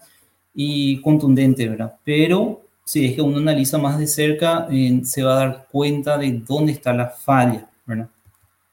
Bueno, después está, este sí es, eh, se podría tomar ad hominem inclusive, ¿verdad? Pero eh, ya entra totalmente ya en el campo, vamos a decirle, religioso o teológico, si se quiere, que es la idea del alma, la idea de esa chispa divina que eh, algunas autoridades religiosas contundentemente afirman que en, determinado punto el, el, por justamente por el tener ese, el tener ese, esa chispa divina que sería lo que sería el alma, que es lo que, digamos, diferencia a la vida humana y la hace sacra en relación a otro tipo de vidas, eh, se inicia en un en determinado punto, ¿verdad? Eh, y yo estoy pasando así una sarta de, de fechas, ¿verdad? Y de personajes que corresponden a esta, a esta institución, ¿verdad? Que en alguna medida quiere dar a entender que eh, lo que profesa o lo, lo, que decreta está por encima eh, de las leyes eh, creadas por humanos, ¿verdad? Pero si es que se puede, si es que pueden llegar a leer acá, varias autoridades de esa organización, la Iglesia Católica, em, jugaron con muchos esquemas de tiempo, ¿verdad? En los cuales situaron a partir de cuándo la vida humana eh, llega a tener esa chispa divina o, llega a tener, se le llega a insuflar el alma, ¿verdad? Entonces uno se va a dar cuenta que no es tan fijo o que no es algo tan definitivo como quieren dar a entender, ¿verdad? Eso es lo que yo quería transmitir en alguna medida con estas fechas, ¿verdad? por ejemplo, en San Agustín, ¿verdad? Que él decía que si es que el cuerpo todavía no tiene forma, no tiene todavía alma, Entonces la comparaba, comparaba al, vamos a decirle, en este caso sería al embrión en sus primeras semanas a un, a un alma vegetal o animal, ¿verdad? Después están los papas, ¿verdad? Decía, por ejemplo, el Papa Inocencio III, que si es que hay movimiento, ahí entonces ya, em, ya hay eh, alma, vamos a decirlo. Y él, por ejemplo, tenía esa particularidad, en esa, ese particular punto de vista sobre el aborto, ¿verdad? Que es un pecado menos grave porque es una persona en potencia, pero no es un pecado tan grave eh, como cuando se eh, mata a una persona real, ¿verdad? o sea, una persona nacida. ¿verdad? Y Santo Tomás de Aquino era más vago todavía en, en sus concepciones sobre eso, diciendo que después de la fecundación, en algún momento es que empieza a tener alma. Después el Papa en Sixto V, por ejemplo, dice que en, condenó el aborto en cualquier etapa de gestación con la excomunión y pena de muerte, pero eso fue otra vez revertido por el Papa Gregorio, en, Gregorio XIV, ¿verdad? Y él estableció la idea del movimiento a las 16,5 semanas, ¿verdad? Pero después, si se fijan, ¿verdad? Siglo XVI, y después vamos al Papa Apio IX, que dice que él abandona el concepto de movimiento y dijo que el alma entra al feto en el momento de la concepción, dice, que es un criterio que ahora se utiliza. ¿Y qué pasó entre el siglo XVI y el siglo XIX? Que se inventó el microscopio, ¿verdad? Entonces empezaron a mirar un poco más de cerca los espermatozoides, ¿verdad? y se, y se vieron, vieron que los espermatozoides definitivamente se mueven, ¿verdad? Y ahí surgió la idea de que en la cabeza del espermatozoide, ¿verdad? Porque el espermatozoide tiene cabeza y tiene un flagelo, ¿verdad? Una cola. La idea del homúnculo, ¿verdad? Que es, eh, hay un ser humano pequeño, en eh, un ser humano en miniatura en la cabeza del espermatozoide que después va a convertirse en un ser humano completo, ¿verdad? y eh, es interesante nomás porque en un artilugio utilizado en ciencia cambió la perspectiva que tuvo la Iglesia Católica con respecto al tema, ¿verdad? Eso es lo que quería traer a colación. Y así, bueno, en, eso era en cuanto a, la, a los argumentos que se tienen en contra del aborto y ahora el impacto de las, respecto a la salud pública y otra vez cuáles son los efectos adversos que podría llegar a ocurrir con el aborto, ¿verdad? Que también tiene otra vez su, podría tener también su impacto en la salud pública, ¿verdad? Bueno, ya vamos a decirle desde una categoría estadística, la OMS califica el aborto en tres tipos dependiendo de si es que se realiza por personal calificado, siguiendo las recomendaciones de la OMS o no. Entonces, si es que se cumplen estos dos criterios, es un aborto médicamente seguro. Es menos seguro si solamente se cumple un criterio y nada seguro si no se cumple ninguno de los criterios.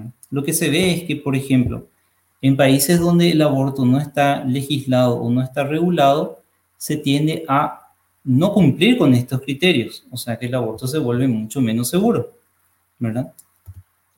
Y por poner una, un periodo, en este lustro 2010-2014, se menciona que 45% de los abortos fueron inseguros, o sea que serían unos 25 millones, ese 45% del total que se llegó a realizar en ese tiempo, y médicamente seguro fue vamos a decirle, un poco más de la mitad.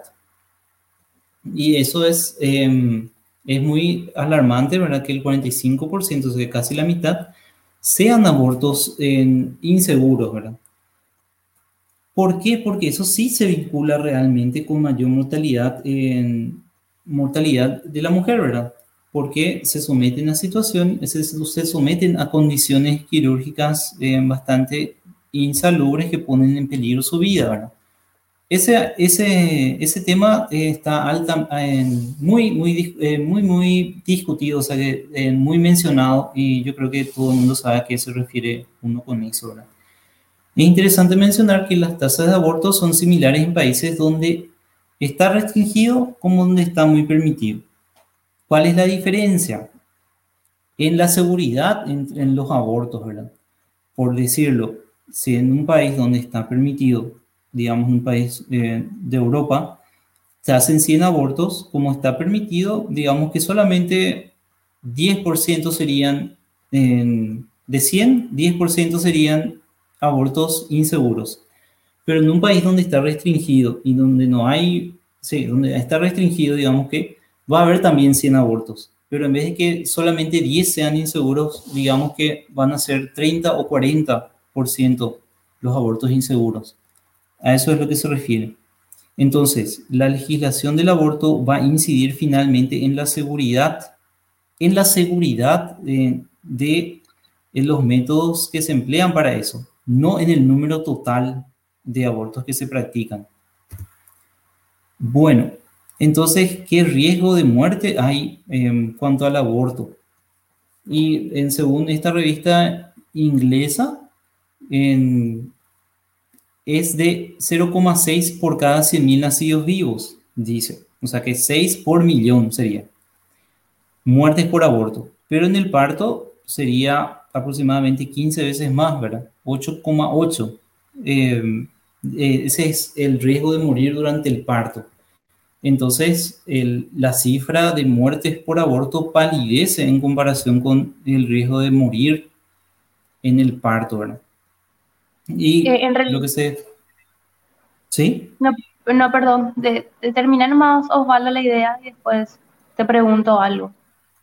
Sí, lo, lo, que, lo que se desprende de eso es que las complicaciones, eh, una consecuencia natural es que las complicaciones em, son más comunes con el parto que con el aborto. Eso, esa era la idea. Eh, en relación a lo que vos estás diciendo, em, los abortos se hacen nomás entonces eh, de, manera salubre o de manera insalubre. Y ese es un dilema también alrededor de este tema, porque los abortos se, hacen eh, clandestinamente y eso es lo que, lo que conlleva la mayor cantidad de muertes que ni siquiera tenemos dentro de las estadísticas. Así es, exactamente. Hay un subregistro en eso. Hay un subregistro, claro. Y, imagínate, lo, que nosotros tenemos dentro de los, de los registros, de los papers a los cuales podemos acceder hoy día, eh, no, es un número real en relación a, lo que ocurre en la realidad, porque es un tema tabú. las mujeres que abortan, porque es un hecho punible, eh, en muchas legislaciones no cuentan, no dicen sí, yo aborté tres veces, eh, en condiciones de riesgo, inclusive solamente esos números que, tenemos plasmados en las estadísticas son de aquellas mujeres que acudieron a los centros asistenciales por abortos mal practicados y en, estado de, eh, en estado de delicados de salud porque se producen en desgarros internos, están, llegan desangradas a los centros de salud y esas son las mujeres que, que están dentro de las estadísticas, ¿no es cierto? Eh, totalmente, claro, una vez que ya no se puede más ocultar el problema, vamos a decirle, ¿verdad? Claro. Así es. En, mi experiencia como médico, lastimosamente, tuve la penosa eh, experiencia de conocer a unas cuantas mujeres jóvenes que eh, vinieron a nosotros no ya, digamos que por el problema inicial, sino por las complicaciones ya, ¿verdad? Que generalmente son infecciones bastante, son sangrados que después otra vez eh, terminan en infecciones, ¿verdad? Y eh, lastimosamente, ya otra vez, ¿verdad? En, teniendo, em, teniendo, en cuenta la precariedad de nuestro sistema de salud, ¿verdad? finalmente se tienen que tomar decisiones radicales, ¿verdad? Como la histerectomía y la histerectomía, ¿verdad? De, eso, de esas pacientes. Eso sí, finalmente es una, yo consideraría una catástrofe, ¿verdad? Porque son, son niñas de entre, digamos, 18 y 20 años que quedan estériles ya, ¿verdad? Y sí, ya no tienen posibilidad de, de, finalmente tener un hijo deseado, ¿verdad? Eso es una catástrofe en todo punto de vista. Osvaldo, yo, yo, quiero hacer un comentario sobre lo que dijiste, eh, porque, bueno, lo que dijiste antes me parece que es eh, desgraciadamente muy poco discutido. ¿no? Todos los aspectos eh, de la embriología parece que se pasan por alto prácticamente en las discusiones. Totalmente, así mismo. y sí. No, decime. Ah, y justamente a eso, a eso me refería, ¿verdad? Por eso es que hice ese, vamos a decirle, esa, esa mirada histórica referente a, eh, vamos a decirle, en ciertos sectores, a determinados sectores de la sociedad que tienen muchísimo, eh, muchísima influencia en la opinión pública, ¿verdad? Y que, eh, digamos que esa, esa idea o esa pretensión que tienen de contundencia o de certeza en referente a afirmaciones que hacen de la realidad no son tales, ¿verdad? Sino que eh, son sencillamente em, ideas que son productos de su tiempo, ¿verdad? Y que em, reaccionan de la misma manera que, otras, que, otra, que otros temas, em, teniendo en cuenta la realidad en la que están viviendo, ¿verdad? O sea, que cambian de opinión a medida que pasa el tiempo, influidos otra vez por el contexto histórico en el cual están, ¿verdad? O sea que no es algo definitivo, no es algo, eh, vamos a decirle, en supranatural o algo así, ¿verdad?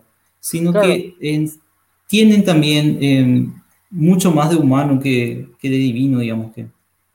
Sí, eh, justamente me parece ese, ese ejemplo que pusiste, siempre que pongas ejemplos de cuestiones religiosas, eh, sabemos que esos temas despiertan susceptibilidades de las personas. Entonces, eh, digamos, a ver, es importante aclarar que eh, no porque hayan dicho algo en el pasado y hoy digan otras cosas, eso no significa que alguien que, cambió de opinión, esa opinión actual no sea correcta, ¿no? O sea, eh, pero el punto que vale la pena rescatar es que ese argumento de que las creencias religiosas están de alguna manera eh, por encima eh, de, las, de, los hechos.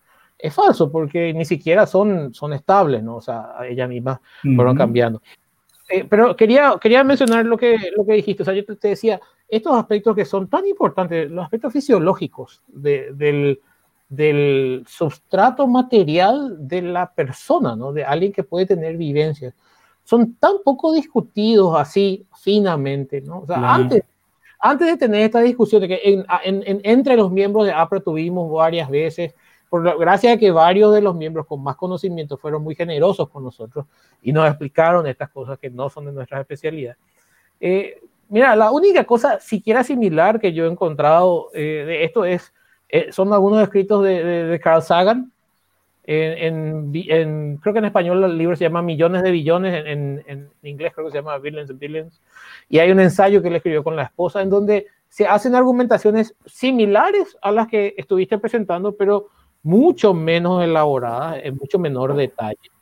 Em, y lo que a mí me sorprende realmente ahora este argumento que presentaste es el que yo suelo escuchar. O sea, y, y, y honestamente sin el argumento previo que, que, que habías hecho eh, vos más reciente, más, digamos, antes de llegar a este último, no me convence. O sea, eh, es muy cierto y es muy importante tener en cuenta ese hecho de que, ¿qué es lo que hace la, hacerlo ilegal? Hacer ilegal el aborto eh, hace que en general sea inseguro, ¿no? Entonces, ok, eso, eso significa que hacerlo ilegal nada más no sirve de nada y solamente empeora las, empeora las cosas. ¿no? O sea, con eso yo estoy totalmente de acuerdo. Ahora, lo que a mí me, me, llama la atención es que personas que están argumentando eh, a favor de legalizar un aborto temprano antes de la existencia de experiencia consciente, eh, en vez de enfocarse en el hecho de que no hay un daño a un ser que, que va a dejar de percibir y existir, se enfocan en, en este tipo de cosas. Eh, y, ah, O sea, sí, llamativo. Lo, lo voy a poner en otros términos, haciendo un poco de abogado de la, de la otra parte, ¿no? Ese es siempre un buen ejercicio, ¿no? Eh, para una persona que piensa que el aborto es igual a un asesinato, ponerle el aborto en cualquier momento, después de la concepción ya él, eh, la persona en cuestión ya dice, no, esto es un asesinato. Para una persona que piensa así, cuando alguien le presenta esos hechos y le dice, mira, eh, si vos haces ilegal, el aborto va a ocurrir igual, eh, lo que esa persona escucha es, los asesinatos van a ocurrir igual, entonces tenemos que legalizar el asesinato, ¿entendés? Entonces, eh, yo entiendo el argumento de que el efecto de simplemente hacerlo ilegal, lo que hace es introducir más daño, ¿no? Pero sin la argumentación previa que vos hiciste, eh, ese argumento en realidad solamente significa que no basta con hacerlo ilegal, sino hay que hacer algo más o hay que tomar otras medidas, ¿no? Entonces, por eso que me parece demasiado importante esta discusión previa que vos hiciste. O sea, yo lamento mucho que gente que tiene razón en lo que propone, en que te dice eh, no hay daño, o sea, o, que te dice no, no está mal que se legalice el aborto hasta tal semana. Cuando nosotros podemos ver motivos objetivos científicos por los cuales no hay daño, eh, en vez de usar esas cosas para las cuales la ciencia está disponible hace décadas, o sea, esto que, que vos nos estás contando no, no, es algo que se descubrió este año. Eh, no. Y, se pasa por alto todo lo que es la ciencia para hacer las la políticas de salud pública, ¿no? Exactamente. Y, y, otra, otra cosa que quería eh, agregar eh, a lo que ustedes están diciendo es de que el hecho de que no sea legal no necesariamente directamente proporcional va a ser inseguro. ¿Por qué? Porque hay muchas clínicas que, que lo hacen eh, y esa es la realidad, los abortos se hacen y, y, y, bueno, hay que aceptar y tratar de convivir con ellos y evitar que, las mujeres eh, que, que, son las que están expuestas no lleguen desangradas a los centros de salud, ¿no? Eh, nosotros queremos hacer, e, esta charla tiene, que, tiene una mirada científica, pero, pero sí, lastimosamente no podemos dejar de la, la cuestión ética, eh, la cuestión moral que, que, todos están pidiendo en, en, los comentarios, que, que toquemos, y tratamos de, de, contener desde el punto de vista científico y, y, racional, que es lo que vos nos estás explicando, qué pasa dentro del proceso. Eh, pero los abortos se hacen y, y, no, no necesariamente esos, esos parámetros que están dentro de las estadísticas eh, tengan una congruencia lógica. ¿Por qué? Porque, no porque se, la, la legalidad no siempre está vinculada a la seguridad o la inseguridad de lo que se hace. Así es, totalmente. Eh, y sí, eh, justamente eh, a eso era, ese era el enfoque que nosotros tuvimos, ¿verdad? de tratar de tener una perspectiva científica, pero no así porque seamos, qué sé yo, románticos ni nada por el estilo, ¿verdad? sino que queremos transmitir la idea de que la ciencia es una herramienta válida, una, una herramienta, ¿verdad? Herramienta eh, para tratar de eh, aumentar el bienestar de las personas, ¿verdad? En cuanto a eh, la toma de decisiones, ¿verdad? Que estén guiadas por la misma base empírica que sirve de sustrato a la ciencia, ¿verdad? Que es, es lo que la filosofía de la ciencia enseña, ¿verdad? Y justamente mientras, digamos que mientras las políticas públicas más se vinculen con la realidad, antes que con lo ideal, ¿verdad? nosotros creemos que se va a conseguir soluciones mucho más em, prácticas y mucho más eficientes, ¿verdad? Que teniendo en cuenta otro tipo de consideraciones, ¿verdad? Eh, claro, pero obviamente, ¿verdad? siempre, va, siempre se va a discutir sobre eso, ¿verdad? A eso hoy los abortos se hacen, se, se seguirán haciendo. La, la, la, la, cuestión es la forma en las que, se practican y, bueno, y que, haya un control también con respecto a las mortalidades, ¿verdad? Que hay muchas chicas que no están dentro de las estadísticas, pero inclusive lo, más peligroso aún niñas, eh, nosotros en nuestro país, en Paraguay, nos están viendo desde varias partes, tenemos una alta tasa de, natalidad de, niñas embarazadas entre 9 y 15 años, y, bueno, y hay un debate ético y moral con respecto a eso, pero nosotros para iniciar, hablar acerca del aborto, podemos hablarlo en otra charla, eh, queremos hacerlo. ¿Y qué, qué, pasa con el feto? ¿Desde cuándo empieza la conciencia, la experiencia consciente, no? Claro. Gracias. Así es. Osvaldo. Sí. Y después vamos a hacer consideraciones finales. Sería. Ah, ya. justamente Carlos mencionó a Carl Sagan, ¿verdad? Y esta es una frase que eh, bastante interesante, ¿verdad? Y presenta, vamos a decir, contrapone dos tipos de perspectivas, ¿verdad? Para solucionar problemas reales, ¿verdad? Y ustedes pueden leer ahí, ¿verdad? Entonces, como él siempre recomendó, ¿verdad? Tenemos que usar la ciencia, ¿verdad? Procuremos usar la ciencia que es mucho más que sencillamente usar equipos de alta definición, ¿verdad? O tener la capacidad para viajar de acá, de, de acá para allá, o de poder acceder a, a contenido multimedia al instante, ¿verdad? Es, eh, significa mejorar nuestra calidad de vida, mejorar nuestro, nuestro bienestar, y eso es, es algo que es bastante loable de aspirar, ¿verdad?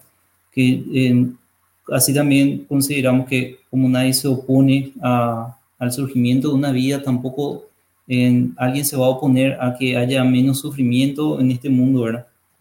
Eh, esa es una decisión, eh, esa es, ese es un comentario bastante pertinente en que creo yo se ajusta a, a, esta problemática, ¿verdad? Que así como pasó en el país vecino, probablemente dentro de muy poco tiempo también va a pasar acá, ¿verdad? Porque ese es, vamos a decirle, ese es el, esa es la flecha de dirección de la historia, ¿verdad?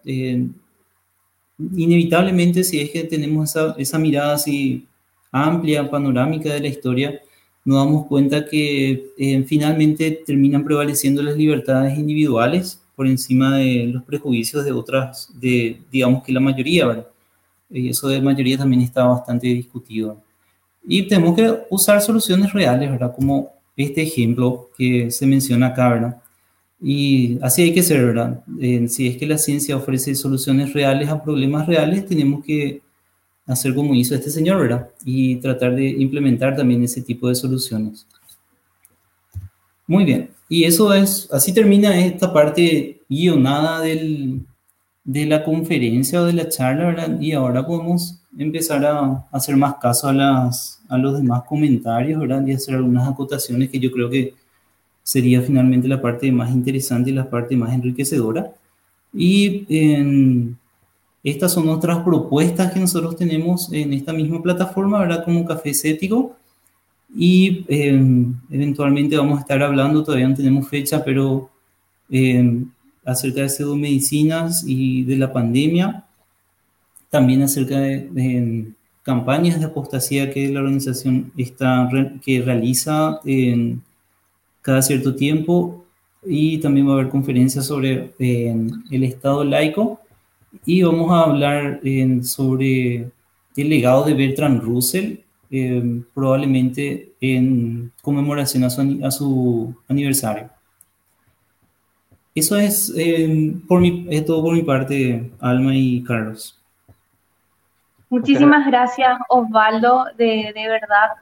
Eh, te agradezco porque yo sé eh, la, preparación, el tiempo que te tomaste en, preparar esta charla. Eh, para los que no, para, para, los que nos están viendo, Osvaldo estuvo varios meses eh, preparando esta charla porque es un tema sensible, es un tema delicado. Queríamos darle la, la, mirada científica y te agradezco muchísimo, Osvaldo. Lo hiciste de la mejor manera. Aprendimos muchísimo. Yo al menos aprendí un montón de, de todo lo que nos estuviste explicando con, con, muchísimos detalles, ¿no? Porque, porque utilizaste términos médicos y bajar la información para que personas que no sabemos nada de medicina podamos entender es, es muchísimo. te agradezco por eso. Bien, yo les agradezco a ustedes por formar parte de, este ciclo de conferencias también. Bueno, Osvaldo, yo tengo tantas cosas que, decir y también queremos meter los comentarios. Eh, no, no sé si todos están al tanto, pero Osvaldo nos acompaña desde Alemania, está cuatro horas adelante del Paraguay, así que nos está donando también sus horas de sueño. Así que si, en algún momento te cansas demasiado, Osvaldo, avisarnos, pero eh, tenemos muchas cosas que, Sí, adelante, no, no te preocupes. explotaron los comentarios tanto en nuestro canal de YouTube como en Facebook, en nuestra fanpage. Y, y, bueno, no sé si es que vamos a tener tiempo de poder leerlos todos y poder hablar y poder hablar detenidamente acerca de cada una de las preguntas o de los mm. comentarios, porque ya se nos está por cumplir dos horas de, de transmisión, eh, pero vamos a hacer el, el intento de resumir brevemente aquellos los cuales que nos estuvimos tocando en, en, el, en la charla, ¿no? Ajá. ¿Será que yo Carlos, yo puedo salir de, de, acá de esta pantalla completa? Claro, claro, vamos a sacar la presentación y ahí vamos a estar los tres ya en el lugar nomás. Si es que en algún momento decidimos mostrar algo otra vez en la presentación para hacer algún punto o algo así, avisas y, y ponemos de No hay problema con eso, Osvaldo. Eh, Acá dice Dark Warrior, el enfoque que le dan a que si es, a que si ya se hace debería legalizarse, porque se hace nomás luego, es lo mismo a solicitar la legalización de cualquier actividad ilegal porque ya se hace. Bueno, eso creo que Osvaldo ya lo estuviste explicando o, con, con Carlitos, eh, que no es lo mismo un aborto que un asesinato, ¿no? Enfóquense en defender la libertad. Eh, al inicio de esta charla lo que nosotros eh, propusimos era justamente que, aquí no queríamos sentar posturas, sino ser pro eh, libertad, ¿verdad? Que cada, una, que cada persona tenga la, la información necesaria y suficiente para poder tomar la, la, la, decisión de abortar o no. Sí, así es. Yo, yo quería hacer un comentario sobre eso. Eh, a ver, yo, yo entiendo, simpatizo parcialmente con, con lo que dice esta persona, eh, porque en su momento eh, me ha tocado tratar de reproducir esta clase de argumentos que Osvaldo hizo, por supuesto yo con menos conocimiento del tema, explicando de una manera mucho menos detallada probablemente. Le estaba diciendo a una persona, bueno, en realidad vale la pena considerar primero los aspectos eh, fisiológicos, porque en realidad gran parte del, del, dilema, un dilema ocurriría cuando vos tenés que elegir entre dañar a una persona o a otra, ¿no? Entonces, en realidad este dilema se desvanece si uno entiende cuestiones fisiológicas, ¿no? O sea, cuestiones de, la, de cómo funciona el, el, la existencia de un ser que puede tener experiencias, que puede tener vivencias, ¿no? Entonces, eh, y sin embargo, no me escuchaban y me decían, no, no, no, eso no importa. Lo que importa es que si se, legal, si se hace ilegal, eh, igual ocurre, pero es peor. Y, ok, yo, yo, ese argumento es, para mí es muy bueno para demostrar que hacerlo ilegal no sirve de cosa alguna, ¿no? Yo, yo concuerdo con eso. Ese, ese argumento de que eh, si lo hacemos ilegal, solamente se vuelve a hacer la misma cantidad y en peores condiciones eh, y se afecta más a, la población más vulnerable. Totalmente de acuerdo. Hacerlo ilegal nada más no sirve. Pero, a ver, si la realidad del aborto fuese otra, ¿no? Si la realidad del aborto fuese que era una cosa horrible y que era matar a un bebé, ¿no? Eh, yo concuerdo con lo que dice este, este, este, comentario, ¿no? O sea, si la realidad del aborto era, era, era una cosa horrorosa, entonces eh, bueno, ok, además de hacerlo ilegal, tal vez teníamos que hacer todo lo posible para evitar los embarazos no deseados, por ejemplo, que igual vale la pena hacer. Pero más allá de eso, o sea, tenés, dados los hechos médicos que Osvaldo nos estaba explicando, ¿no? Entonces, ahí ocurre eso que Alma decía, ¿no? Que no es una cosa horrorosa que se va a legalizar por eso. Pero yo entiendo de dónde viene este comentario. Este comentario eh, lógicamente tiene sentido, ¿no? Solamente que hay que tenerlo en cuenta lo que Osvaldo dijo. Lo que pasa es que hay que hacer definiciones, lo que pasa es que yo creo que hay que hacer definiciones concretas y diferenciar bien una cosa de otra, ¿no? Eh, no es lo mismo comer que salir a caminar al parque, ¿no? No es lo mismo eh, tomar un medicamento prescripto por un psiquiatra que que consumir otra, otra cosa, ¿no? O sea, estoy haciendo diferenciaciones eh, contundentes de que no es lo mismo abortar que asesinar, ¿verdad? O sea, eh, hay cuestiones de orden público que se desarrollan en base a, a, las cuestiones de ley, ¿no? Eh, si, si uno, si, lo, lo que quiero decir es que los abortos se hacen de manera legal y se hacen también de manera ilegal, ¿verdad? Que no es lo mismo que asesinar, que no es lo mismo, no, no reúne los elementos de, de un hecho punible eh, desde el punto de vista de otras legislaciones, ¿no? Acá sí, acá todavía el aborto sigue siendo un hecho punible y una mujer que aborta puede ir a la cárcel. Yo creo que hay que separar las cuestiones de que, eh, de, que de, mezclar los hechos punibles y las gravedades y las consecuencias de, cada, de, cada acto, ¿no? Así mismo. Si tenés alguna... Eh, lo que yo quería mencionar era... Eh, nosotros habíamos comentado ya ese, ese punto, Carlos, eh, teníamos el ejemplo, o sea, no, no ejemplo, ahora, sino teníamos los, los casos de, países europeos que sí eh, permiten el aborto hasta determinado tiempo. Digamos que, por ejemplo, en Alemania se permite hasta la, hasta la semana 12, ¿verdad? En Inglaterra, si no me equivoco, era hasta la semana 16 o ah, eh, no, no estoy seguro, ¿verdad? pero, ¿qué, em, ¿qué nos dice eso? el hecho de que países, eh, vamos a decirle países desarrollados, ah, tengan esa, esa política en cuanto a este, eh, a este, digamos, problema para nosotros, ¿verdad? ¿Qué, nosotros podemos rescatar de ellos sin, sin ah, recurrir al, al, argumento de autoridad, digamos que? Mm, mm. Sí, eh, a ver, me parece a mí que ahí hay varios temas que tienen que ver con la cuestión política, ¿no? Eh, a ver, este tema de que, a ver, sobre todo las potencias científicas, ¿no? O sea, los lugares, países como Alemania, Inglaterra, Canadá, que son potencias científicas globales, en donde hay suficiente gente que entiende las cuestiones técnicas, eh, biológicas, fisiológicas por detrás de esto.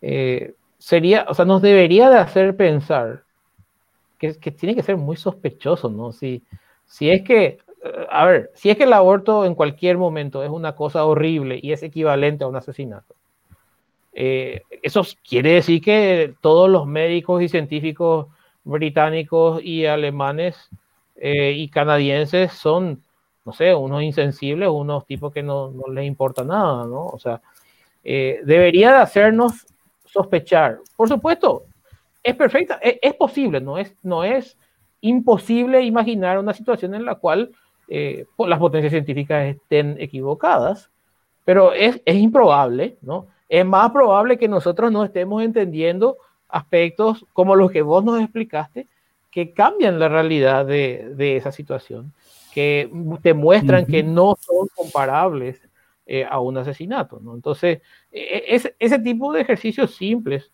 son, son lo que hace el pensamiento crítico, justamente lo que queremos difundir nosotros. O sea, para hacer pensamiento crítico no hace falta, no hace falta hacer, eh, hacer todos los estudios que Osvaldo hizo para entender estas cosas que no explicó, pero esa, esa clase de, verificaciones sencillas, de decir, ¿qué es más probable? ¿Es más probable que yo no esté entendiendo algo? ¿O que todos los científicos británicos y alemanes sean unos desalmados monstruos? Eh, entonces, ok, averigüemos más, ¿no? Pero ese discurso de que nosotros, los paraguayos, somos el último bastión de la moralidad en el planeta, bueno, tiene que levantar bastante sospechas, ¿no? O sea, no, no, no es lo que normalmente ocurre, no, no es precisamente que el mundo nos siga a nosotros en cuestiones de, de, avance y desarrollo, ¿no? Mm. Sí, así es. Totalmente. Osvaldo, yo, yo quiero, quiero hacer un comentario más sobre, sobre este tema que, eh, a ver, me parece que cierra bastante bien algunas cosas que antes eh, habías dicho eh, y había dicho yo al comienzo. ¿no? Yo, yo sé que mucha gente se enoja cuando se debaten estos temas. ¿ah? Inclusive parece que le irrita que, que, se hable siquiera del tema. ¿no? y, y, me parece que la información que vos nos estás dando, independientemente de la postura que tenga una persona que te está escuchando, nunca debería de ponerle enojada, ¿no? O sea, eh, si, si, alguien pensaba que el aborto era eh, algo que había que hacer porque entre elegir la vida del bebé y la de la madre, elijo la de la madre, ahora esa persona sabe que no hay nada que elegir, que, que, que, que es, es, todavía más simple, ¿no? O sea, por lo menos en cierta etapa del desarrollo eh, del sistema nervioso. Entonces, para una persona que pensaba que había un compromiso y que se resolvía por un lado, bueno, ahora se resuelve todavía con más razón por ese lado, ¿no?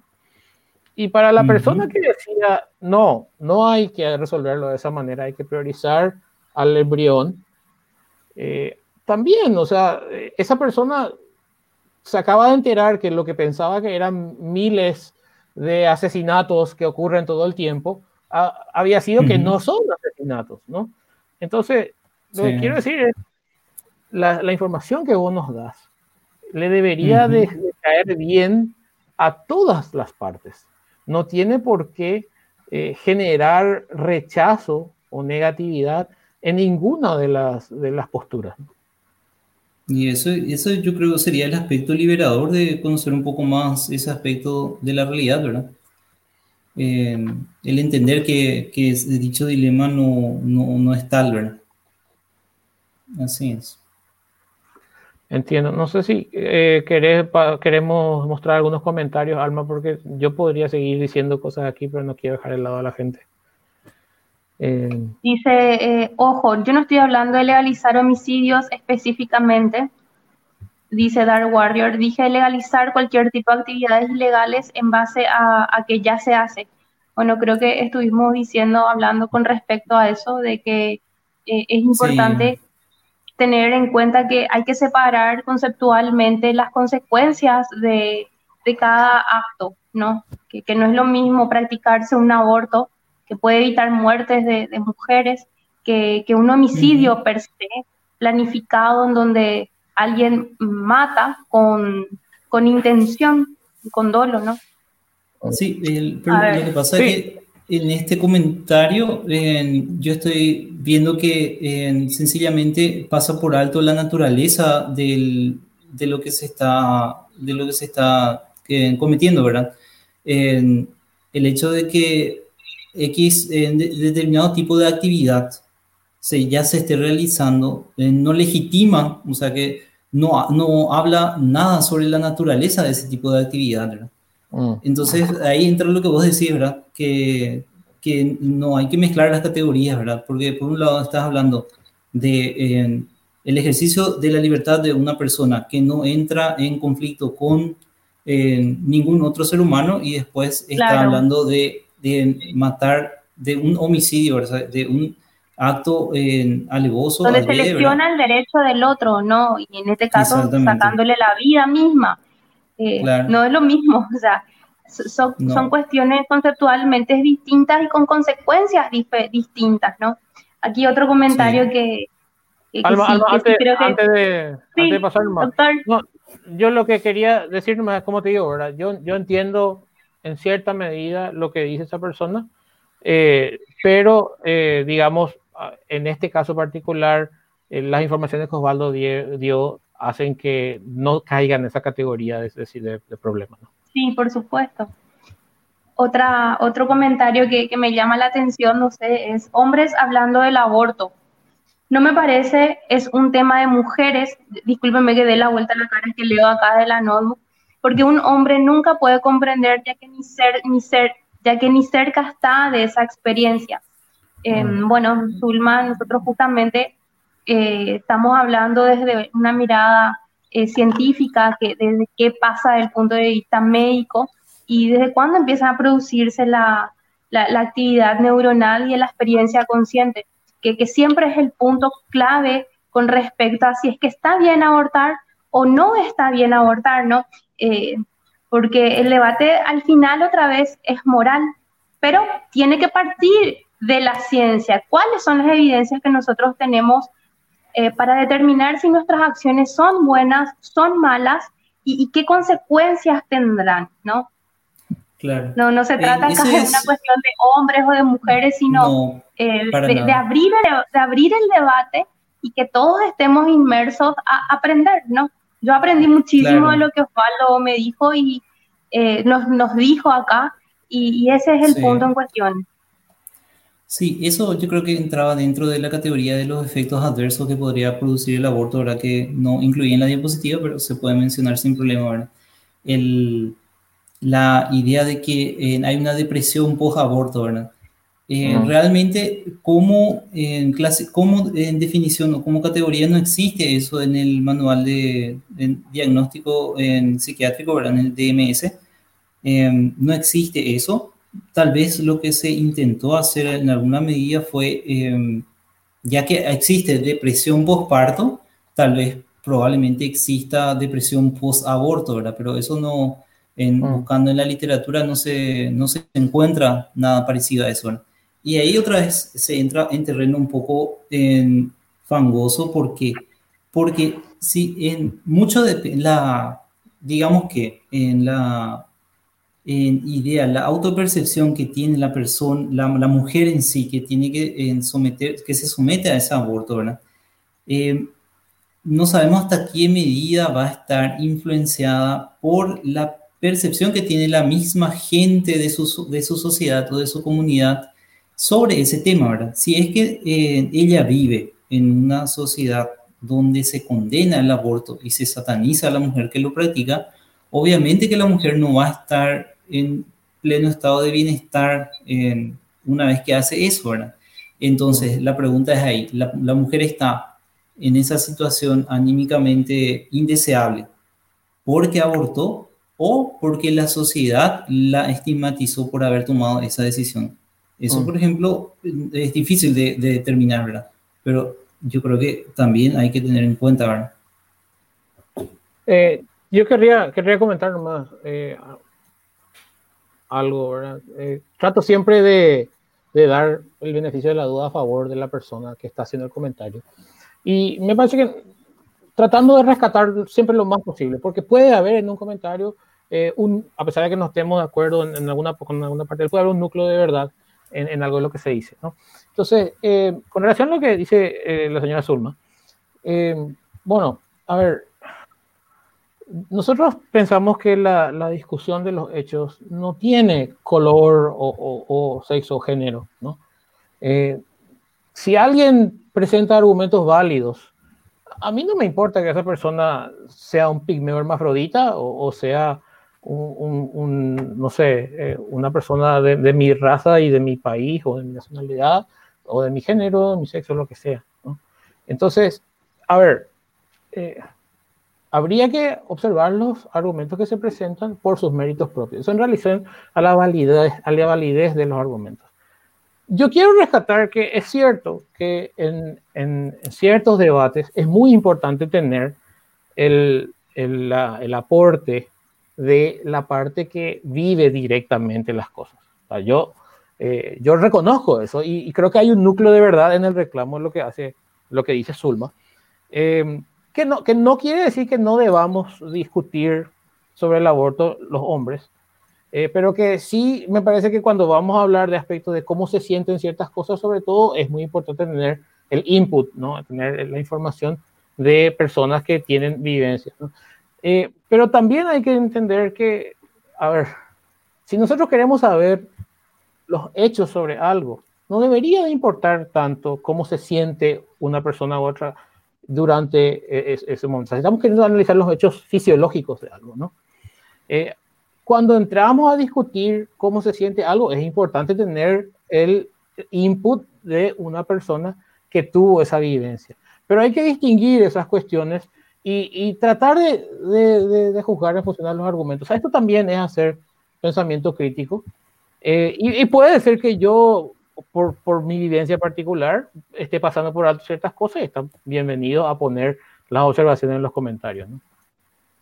Eh, en relación a eso, yo, yo vi los debates que se, los últimos debates, tanto en senadores como en diputados, antes de la, de la promulgación de la nueva ley del aborto en Argentina, y no recuerdo el nombre del, senador que dijo que, la, que el aborto es la experiencia más traumática que tiene una mujer.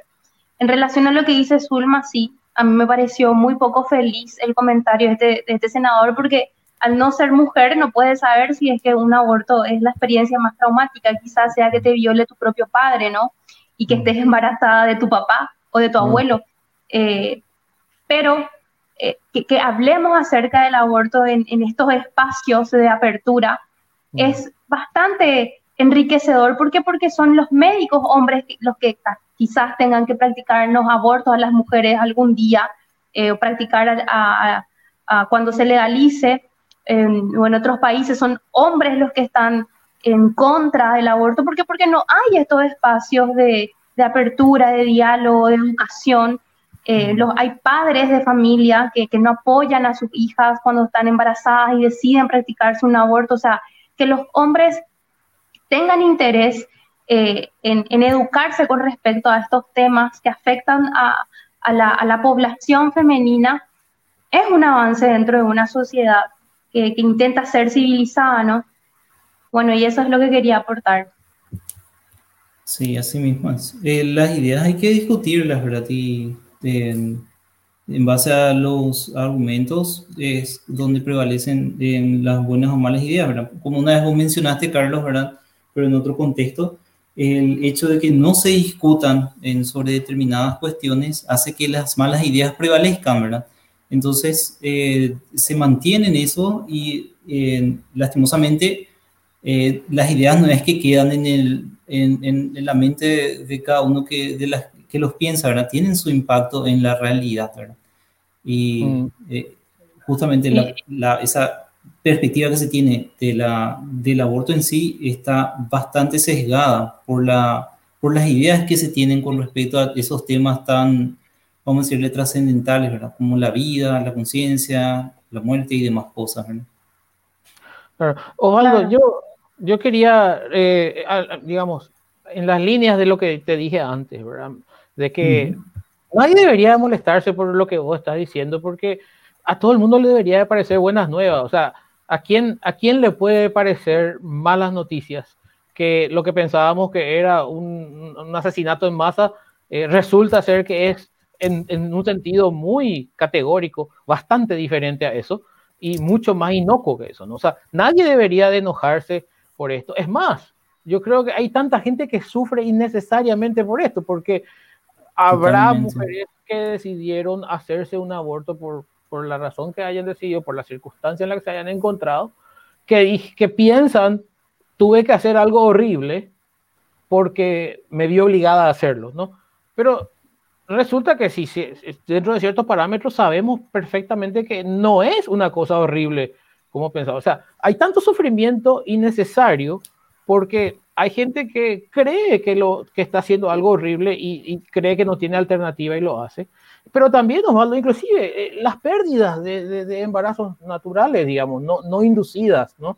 Eh, digamos, hay muchos embarazos que terminan en pérdidas y, a ver, eh, ya es suficientemente triste o decepcionante que tu plan de tener un hijo a quien planeabas amarle toda la vida eh, se haya frustrado por una cuestión que está fuera de tu control. Si además de eso tenés en la mente la idea de que fue una tragedia, de que fue equivalente a que haya muerto un hijo ya eh, adolescente tuyo, por ejemplo, ¿no? Eh, entonces, es sufrimiento innecesario, ¿no? O sea, ¿cuánta gente pierde y, con la información que vos estás dando, según la etapa que pierde, vos sabes perfectamente que es mucho más leve de lo que se, se puede pensar, ¿no? Así mismo es. yo creo que, que aliviana bastante, ¿verdad? Porque el, hecho de que, por ejemplo, se haya tenido un, aborto espontáneo, digamos que, ¿verdad? Antes de determinado tiempo, saber que no hubo una persona que sufriera, saber que no hubo daño. Eso yo creo que para, yo todavía no soy padre, ¿verdad? Pero yo creo que para una persona que estaba planeando tener un hijo, es algo que, vamos a decirle que alivia bastante la existencia, ¿verdad? En ese sentido. Y esas son cosas objetivas, ¿verdad? Eso se puede verificar, eso no está sujeto a opinión, ¿verdad? Y para mí que es bastante, es una herramienta que todo el mundo puede usar, ¿verdad? Y que tiene un argumento que se sustenta plenamente en la realidad, ¿verdad? Bueno, eh, para ir cerrando, estuvimos leyendo la, la mayor cantidad de comentarios. Eh, Osvaldo, quiero pedirte unas conclusiones finales eh, con respecto a esta charla. A vos también, Carlos, les agradezco muchísimo por su tiempo y Te escucho, Osvaldo. ¿Algunas consideraciones finales con respecto al tema? Y, que en básicamente... base a, a, la dinámica con las personas que estuvieron comentando también, ¿no? Sí, que como ya había mencionado anteriormente, este es un, un tema que probablemente nunca se va a agotar, ¿verdad? Y, o falta mucho tiempo para que se agote, digamos que lo que nosotros procuramos hacer en este, en este pequeño espacio era básicamente apuntar a la gente que no está tan polarizada en cuanto al tema, ¿verdad? Y tratar de darle eh, los datos, la información necesaria para que pueda tomar una decisión o una postura lo más eh, sensata y lo más cercana a la realidad posible, porque desde el momento en que nosotros estamos en democracia, eh, sostenemos que cada, cada opinión o cada perspectiva que tenga una persona que forme parte de la sociedad, eso finalmente va a, en alguna, en mayor o menor medida, va a influir finalmente en las políticas públicas que se van a aplicar para todas las personas. Entonces, eh, bueno, eso se aplica en todo, ¿verdad? Ya sea en, en, el aborto como en otro tipo de cuestiones controversiales, ¿verdad? Esa era nuestra idea y si es que hicimos pensar un poco más a alguien o alguien se enteró de algo, de algo nuevo, yo creo que nuestro cometido está hecho, ¿verdad? Carlitos, algunas consideraciones finales para ir concluyendo. Mira, yo, yo lo que querría eh, proponer es que demos continuidad a esto. Eh, yo creo que en, los comentarios se vio que mucha gente quería que se toquen otros aspectos. Eh, inclusive yo creo que hay gente que, que se molestó porque no cubrimos un aspecto que para ellos es el más importante. quiero pedirles un poco de, de comprensión, ¿no? Porque eh, nosotros, o sea, pónganse en nuestro lugar, porque para ustedes ese, ese aspecto es el más importante, para otra persona será otro, y todos se enojan en simultáneo, ¿no? Entonces, es, imposible desde nuestro punto eh, satisfacer a todos primero, ¿no? Eh, pero sí, hay muchas más cosas. por supuesto que se desordena un poco la presentación por la naturaleza de esto que estamos eh, creando ahora, esta forma de hacer café escéptico en el que eh, le, torturamos tanto al presentador con tantas preguntas y interrupciones, pero creemos que es para bien, porque eh, nuestro objetivo es difundir el pensamiento crítico y queremos, queremos mostrar cómo se hace eso. O sea, para nosotros esto es beneficioso. Como Alba dijo, aprendemos nosotros, digamos, hacemos algo más dinámico que sentarse a escuchar tratamos de dar cabida a todas las preguntas que se puedan. Eh, bueno, me gustaría proponer que en el futuro se, se, haga una segunda edición, tal vez eh, con otros aspectos o revisitando eh, un poco estas cosas. Y yo solamente quiero, quiero hacerte un último, un último comentario, Osvaldo, para que puedas decir, porque ah, que me puedas corregir o no otra vez, para que no, no se pierda de vista este aspecto. O sea, para mí lo más importante de charla fueron los aspectos eh, fisiológicos de la cuestión, ¿no? Y claro. lo que quiero que se entienda bien es que lo que Osvaldo nos mostró es dónde está claramente lejos de ser un dilema la cuestión del aborto. O sea, entre en qué momento y qué momento de la gestación estamos con seguridad científica de que no existe posibilidad de que haya experiencia consciente. De allí en adelante, tampoco es que la experiencia consciente aparece. Vi que había preguntas sobre eso, pero no, ¿cuándo aparece? No, bueno, no es una luz que se enciende y, se prendió el cerebro todo de una vez. Es un proceso gradual que probablemente tiene, tiene e, etapas muy difíciles de describir, ¿no? Pero a partir de ese momento ocurren más cosas que eventualmente van a llevar a una mente como la que conocemos pero podríamos decir, a partir de ese momento podemos, no sabemos hasta qué grado. Es más, podríamos entrar en más detalle y saber un poco más. Lo que quiero, no, no quiero que la gente saque como conclusión de esto, si hiciste tu aborto a la semana 12 más un día, sos un asesino. No. Entonces, eh, quería hacer esta salvedad, eh, someterla a que Osvaldo me corrija si estoy diciendo alguna, alguna eh, estupidez. Salvajada. no, no, yo creo que no. el Para nada, Carlos. No es, obviamente, ese, ese es uno de los problemas, o, sea, uno de los aspectos más frustrantes de, de la realidad, eh, que no es que es algo tan, tan, vamos a decir, tan eh, hecho a la medida del hombre, vamos a decirle, ¿verdad? En el sentido de que nos ajusta a lo que nosotros queremos, sino que es realmente es al, al revés, ¿verdad? Lo que se pretende con esa idea de antes de las 12 semanas y todo eso, es em, tener una mayor probabilidad, o sea, una mayor certeza de que no se está transgrediendo ningún aspecto ético eh, o humano, ¿verdad? Pero no es así, vamos a decirle, en, tan a diseño, ¿verdad? En el que eh, pasadas las 12 semanas ya, ya ocurre algo, ¿verdad? Eh, nada por el estilo. Yo creo que por eso es que se tiene en cuenta esas 12 semanas. En, yo creo que eso fue en consideración a todos los fenómenos que se, eh, tuvieron, eh, se estuvieron describiendo, ¿verdad? Incluso con un margen de seguridad grandote ahí, ¿no? Enorme. Totalmente, totalmente, ¿verdad? Em, porque hay justamente muchísimas otras variables que entran en juego a la hora de que a la hora en que la mujer toma ese tipo de decisiones, ¿verdad? Por decirte, hay gente que se da cuenta que está embarazada cuando ya cuando ya ya pasó un mes o más tiempo inclusive, ¿verdad? Después de entre ese periodo y en que tiene que discutir con su pareja y todas esas cuestiones, ¿verdad? Que si vamos a ponernos a analizar uno por una, nos va a tomar otros, otras dos horas. Las cosas que podrían ocurrir, digamos, hasta el momento de decidir, ¿no? Claro, son, son, es totalmente plausible, ¿verdad? Así es. Eh, para ir cerrando, quiero eh, agradecer enormemente al doctor Carlos Aleano por haber hecho de manera brillante de, moderador. No, no, es un tema fácil. Eh, te agradezco enormemente por tu tiempo, Carlos. Él está en Inglaterra, es un laureado, doctor en matemáticas y es un honor, compañero de APRA, y es un honor tenerte acá. Em, con nosotros, ¿no? Y te agradezco muchísimo por, porque sé el trabajo que le pusiste a esta charla. A Osvaldo te agradezco muchísimo, Osvaldo, porque vos estás también en Alemania, cuatro horas de diferencia y, y, estás todavía acá con nosotros. Tenemos dos horas y veinte, ya casi dos horas y media. Y por supuesto, les agradezco a todas las personas que nos están siguiendo, que están comentando.